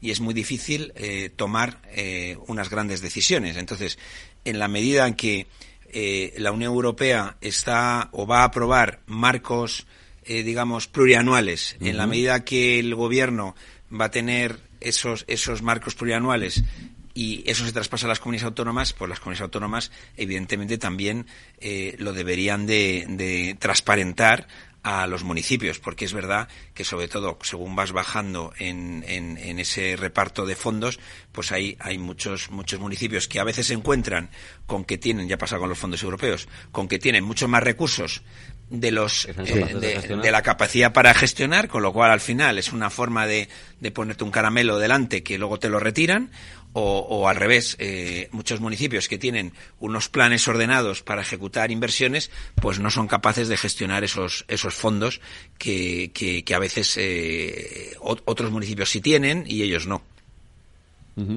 Em, cambiamos un poco, no, sin cambiar del todo, eh, porque hoy habéis introducido vosotros, y yo siempre les cuento a los oyentes que tenéis tenemos un chat de la tertulia en el que sigue la tertulia durante toda la semana. es verdad. Eh, y habéis introducido un elemento que además hoy ha sido cuestión de debate en, en unas jornadas que, que ha habido en el Senado, los ha comentado antes Laura Blanco en la lupa, y que también ha, tenido que ver con algunas intervenciones de la presidenta de la Comisión Europea, tanto de la presidenta de la Comisión Europea como de la propia Nadia Calviño, la presidenta del BEI esta semana, que es la inversión en defensa. Hmm. Bueno, yo lo primero, las, eh, las declaraciones que ha hecho la presidenta de la Comisión sobre, eh, bueno, em, vamos a empezar para atrás. Las declaraciones que hizo Macron sobre la posibilidad de que hubiera eh, ejército europeo en, en, campo ucraniano me parecen de una irresponsabilidad monstruosa. O sea, hay que ser, sobre todo cuando Francia no es precisamente el país que esté facilitando más recursos a los ucranianos para defenderse de la invasión rusa. O sea, me parece que ha sido como voy a decir una, una, una cosa impresionante para disimular que no estoy cumpliendo mis compromisos eh, de la defensa de, de Ucrania. Luego, eh, esas reflexiones que ha hecho von der Leyen diciendo que no podemos descartar eh, una, una guerra, una guerra en territorio europeo en el medio plazo, pues también me parece, me parecen inadecuadas, igual que eh, ese planteamiento que se ha hecho, que se ha puesto encima de la mesa de utilizar los recursos que se han, eh, digamos, se han captado de, de, los rusos mm, para gastarlos eh, en munición para, eh, para Ucrania, me parece también un planteamiento absurdo, porque muchos de los recursos que se han bloqueado de ciudadanos rusos no tienen nada que ver con la invasión rusa. Entonces yo creo que aquí seguimos y estamos en un, en un territorio que es Europa, que es un Estado de Derecho, y, y, muchos, muchos ciudadanos rusos que tienen bloqueados estos, estos fondos, no, ellos personalmente no tienen ninguna culpa de que su presidente haya tomado una decisión que desde luego no compartimos la mayoría de los países de Europa, la mayoría de los países de Europa.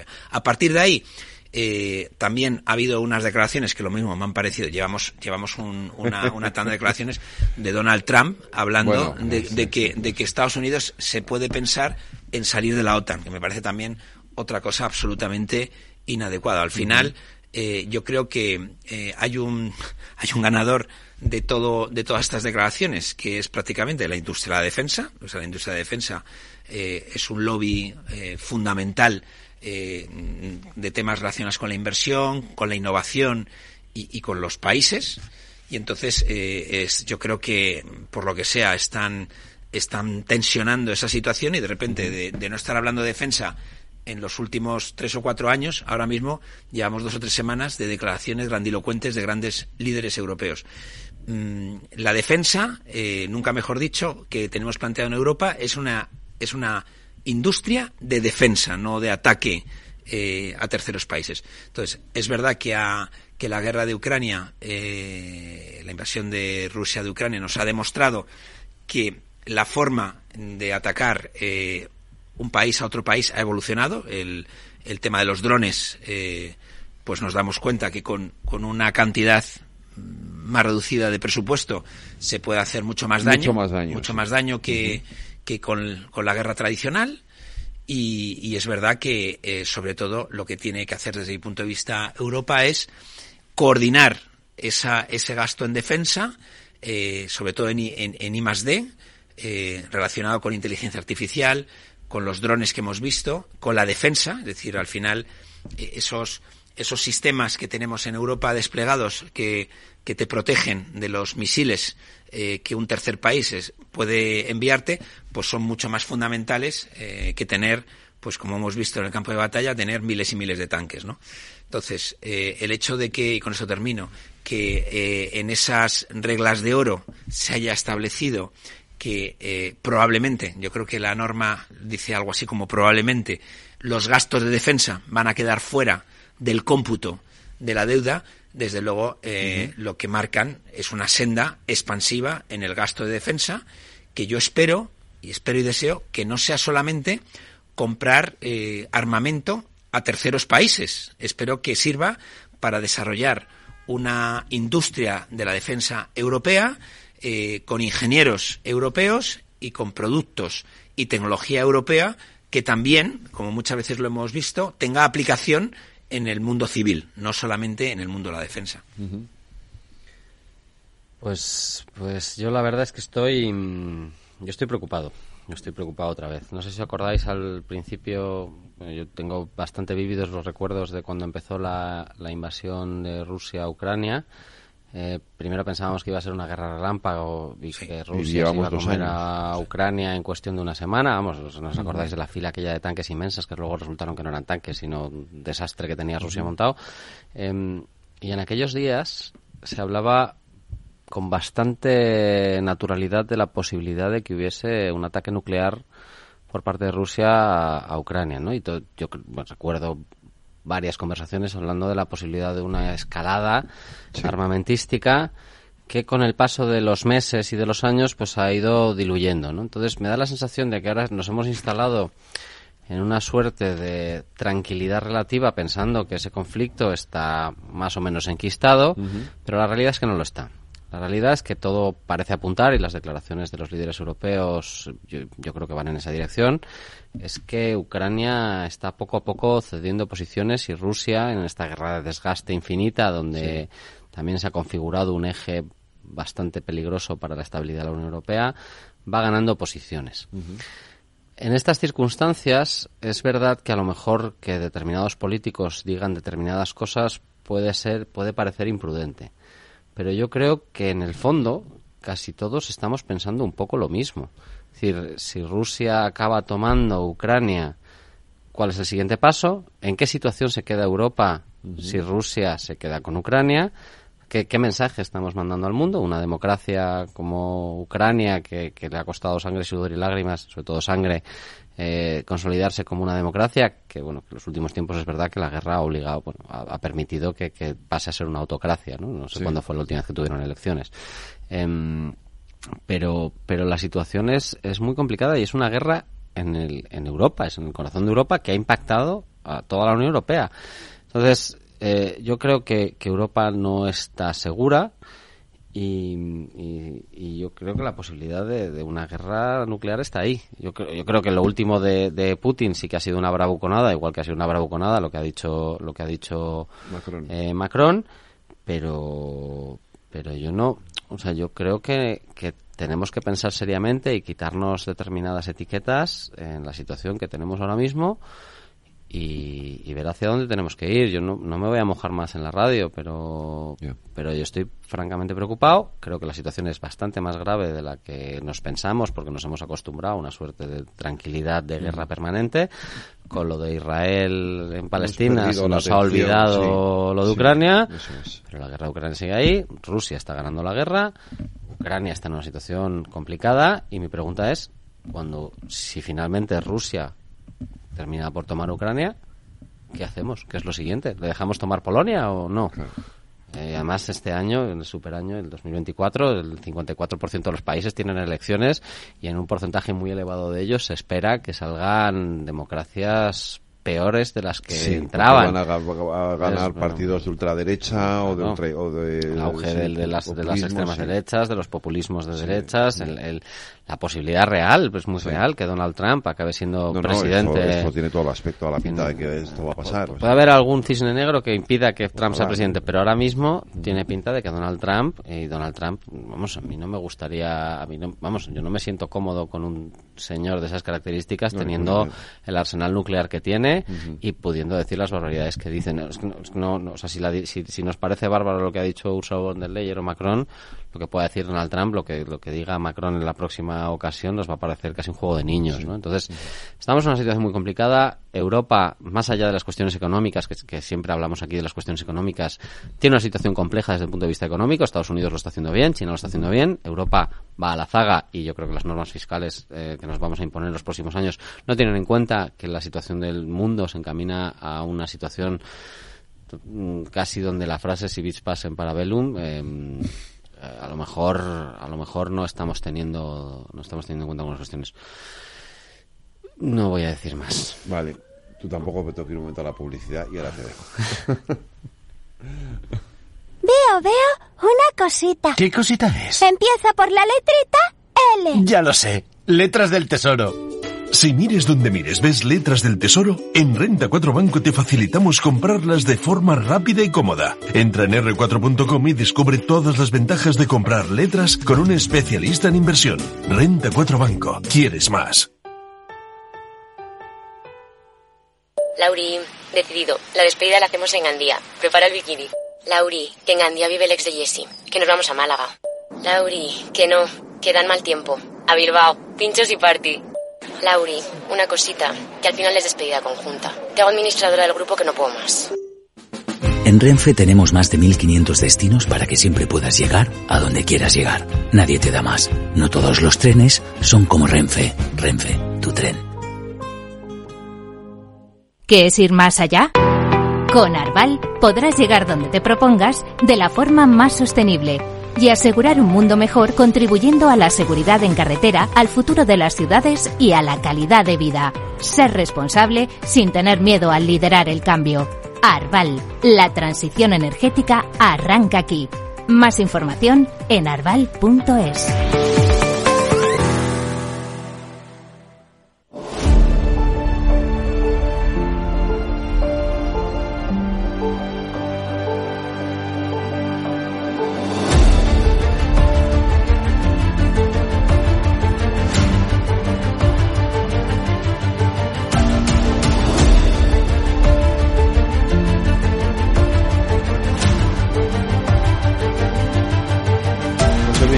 añadir algo? No, eh, simplemente poner encima de la mesa que el, el fallecimiento o asesinato, como Sí. sea, de Navalny, Sí. desde luego es un punto de inflexión en esa autocracia que hay en Rusia. Es que es una que dictadura lidera ya. Sí, es que Putin. es una dictadura. Y el anuncio que ha hecho, me parece que ha sido hoy, de movilizar eh, tropas para, para ponerlas en la frontera con Finlandia, que son, recordemos, más de 1.500 kilómetros de frontera, que Finlandia es un país de la OTAN ya. Es que esa- esto es otro elemento, bueno, es que metemos- es, Pero bueno. es un elemento que, que no es economía, ¿no? están Es pasando cosas, Es geoestrategia, pero claro, el hecho de que Finlandia y Suecia sean dos países que hasta eran neutrales y ahora de pronto están ya metidos en la OTAN también va a influir mucho o tiene mucho tiene mucha influencia en este miedo que tenemos. Esperamos que la, geopolítica afecta a la economía, sin no, no, duda. sin duda, por supuesto, claro. Y evidentemente en, el, en, en la- en lo que es el gasto público, en la inversión pública, pues obviamente la- lo- el gasto de defensa va, a tom- va a tener un papel primordial. Pero Alberto, tú querías comentar algo de, de esto de, la, de esta brecha eh, entre ricos Y pobres, y sí, pobres. la desigualdad es mi tara.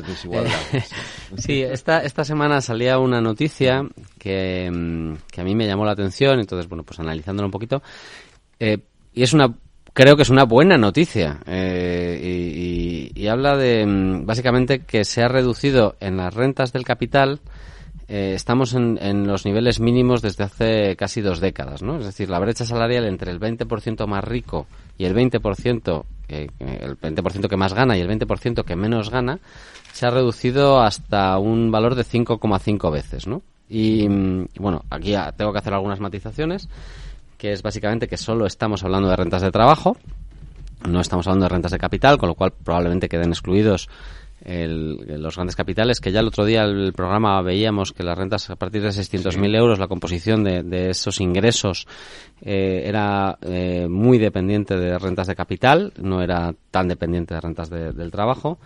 Y para mí es una buena noticia. Yo creo que mm, el, el otro día leyendo un estudio de la OCDE hablaba de que eh, un, eh, cuatro puntos de diferencia en el índice de los índices de desigualdad, que normalmente se miden con el índice de Gini, tenía un impacto eh, de 8,5 puntos en el PIB a 25 años. Es decir, por cada cuatro puntos que se reducía la desigualdad, se incrementaba, expone- eh, se incrementaba en 8,5 puntos el PIB eh, a 25 años. ¿no? Y para mí es, esta es una muy buena noticia y yo creo que, tiene, que avala de alguna manera las tesis de- del, bueno, del gobierno en la legislatura anterior y del gobierno en esta legislatura, donde ha subido el salario mínimo interprofesional desde los 735 euros hasta los 1.134, ¿no? donde hay 2,5 personas que estaban en la parte baja de la, de la tabla de salarial, pues han incrementado sus, sus ingresos por rentas de trabajo de manera sustancial, ¿no?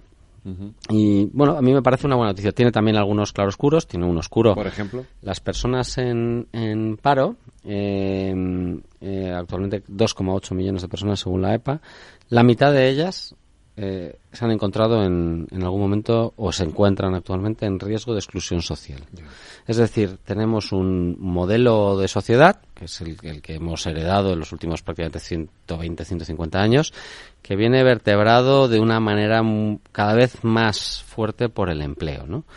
En donde las familias y este es como el, el contrapunto ¿no? que yo creo que los tiene que llevar también a alguna reflexión si tradicionalmente la familia ha sido el colchón y en- particularmente en España y en los países del sur de Europa Lo hemos ha sido el, el con la col- pandemia, claro, sí. ha sido el colchón donde mucha gente se ha podido refugiar y evitar eh, esa caída en, en- en la exclusión social eh, este sistema parece que se está debilitando y, y las familias cada vez tienen menos capacidad de hacer frente cuando eh, algunos porque porque que una de cada dos personas que se encuentran en el paro en algún momento se encuentra en riesgo de exclusión social a mí me parece un drama, ¿no? Es decir, tenemos la parte buena que se reducen las brechas del trabajo, pero en cuanto sales del, del, del sistema, en algún momento te caes y no tienes red de seguridad, ¿no?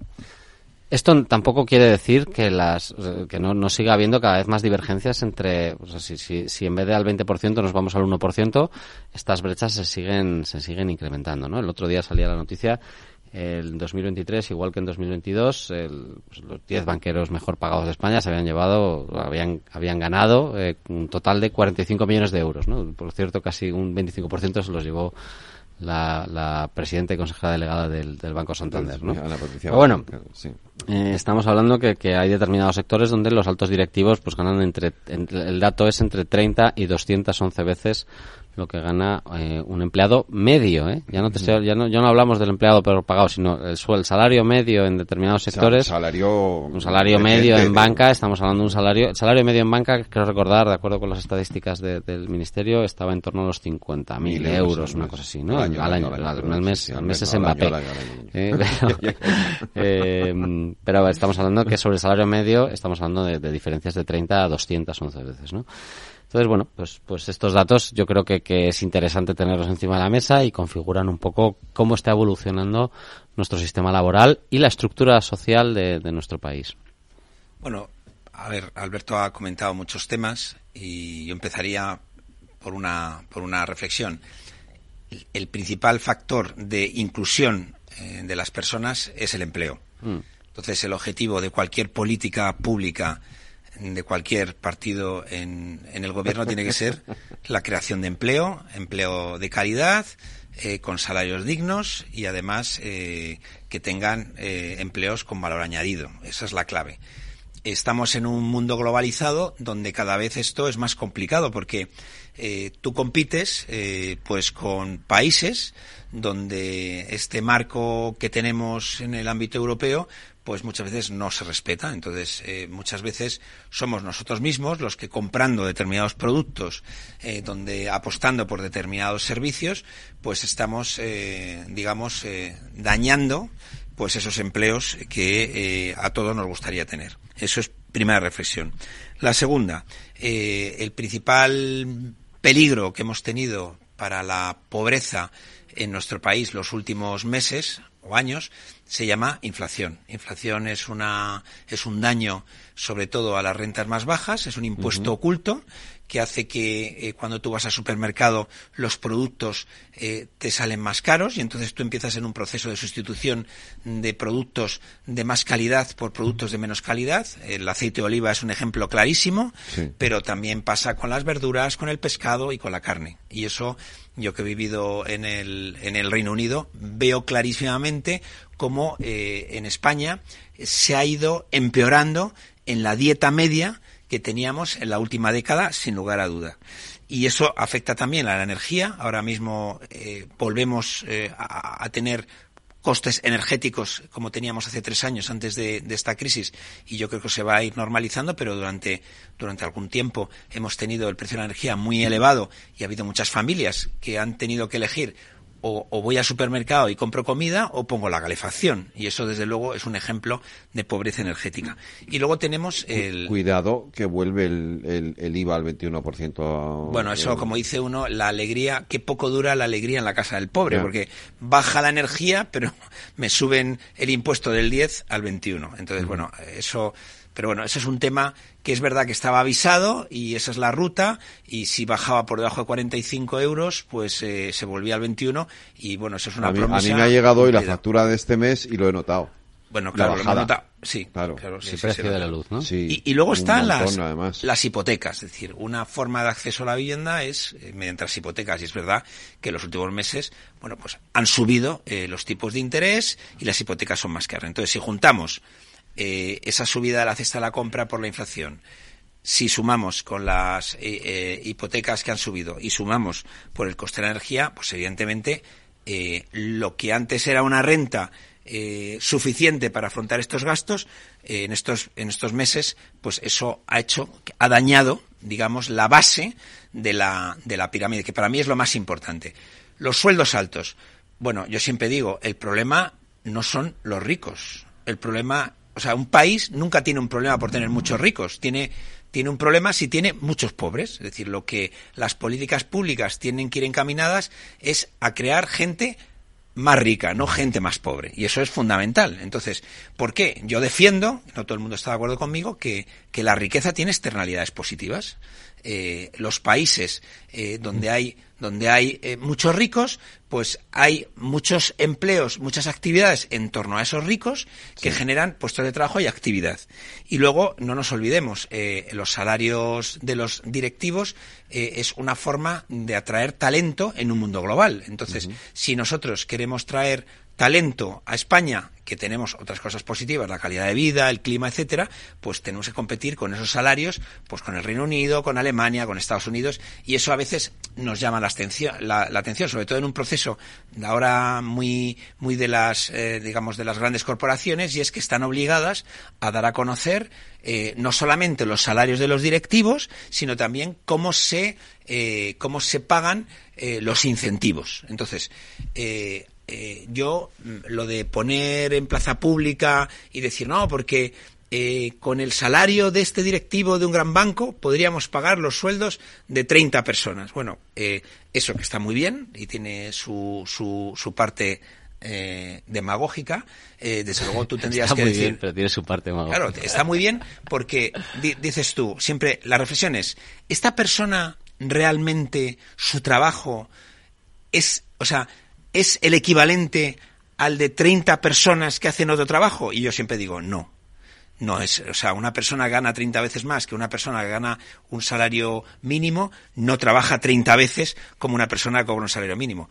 Pero en muchos casos sí crea más de 30 veces riqueza para poder crear muchos puestos de trabajo que dan eh, eh, una riqueza al país. Yo, el ejemplo que para mí me gusta, porque además es un directivo eh, hecho a sí mismo, que es muy discreto y que tiene un compromiso social muy importante con nuestro país, que es el, el, fundador de Zara. Es decir, ojalá ojalá en nuestro país tuviéramos más Amancios, Ortegas, que él empieza hace eh, 40, 50 años haciendo tejidos en Galicia y al final cada vez que viajas, y la semana pasada estuve en Dublín, pues eh, mejor calle de Dublín, Zara. Zara. Eh, gente que entra a Zara y compra y sale con bolsas como si le regalasen en, en Zara la ropa.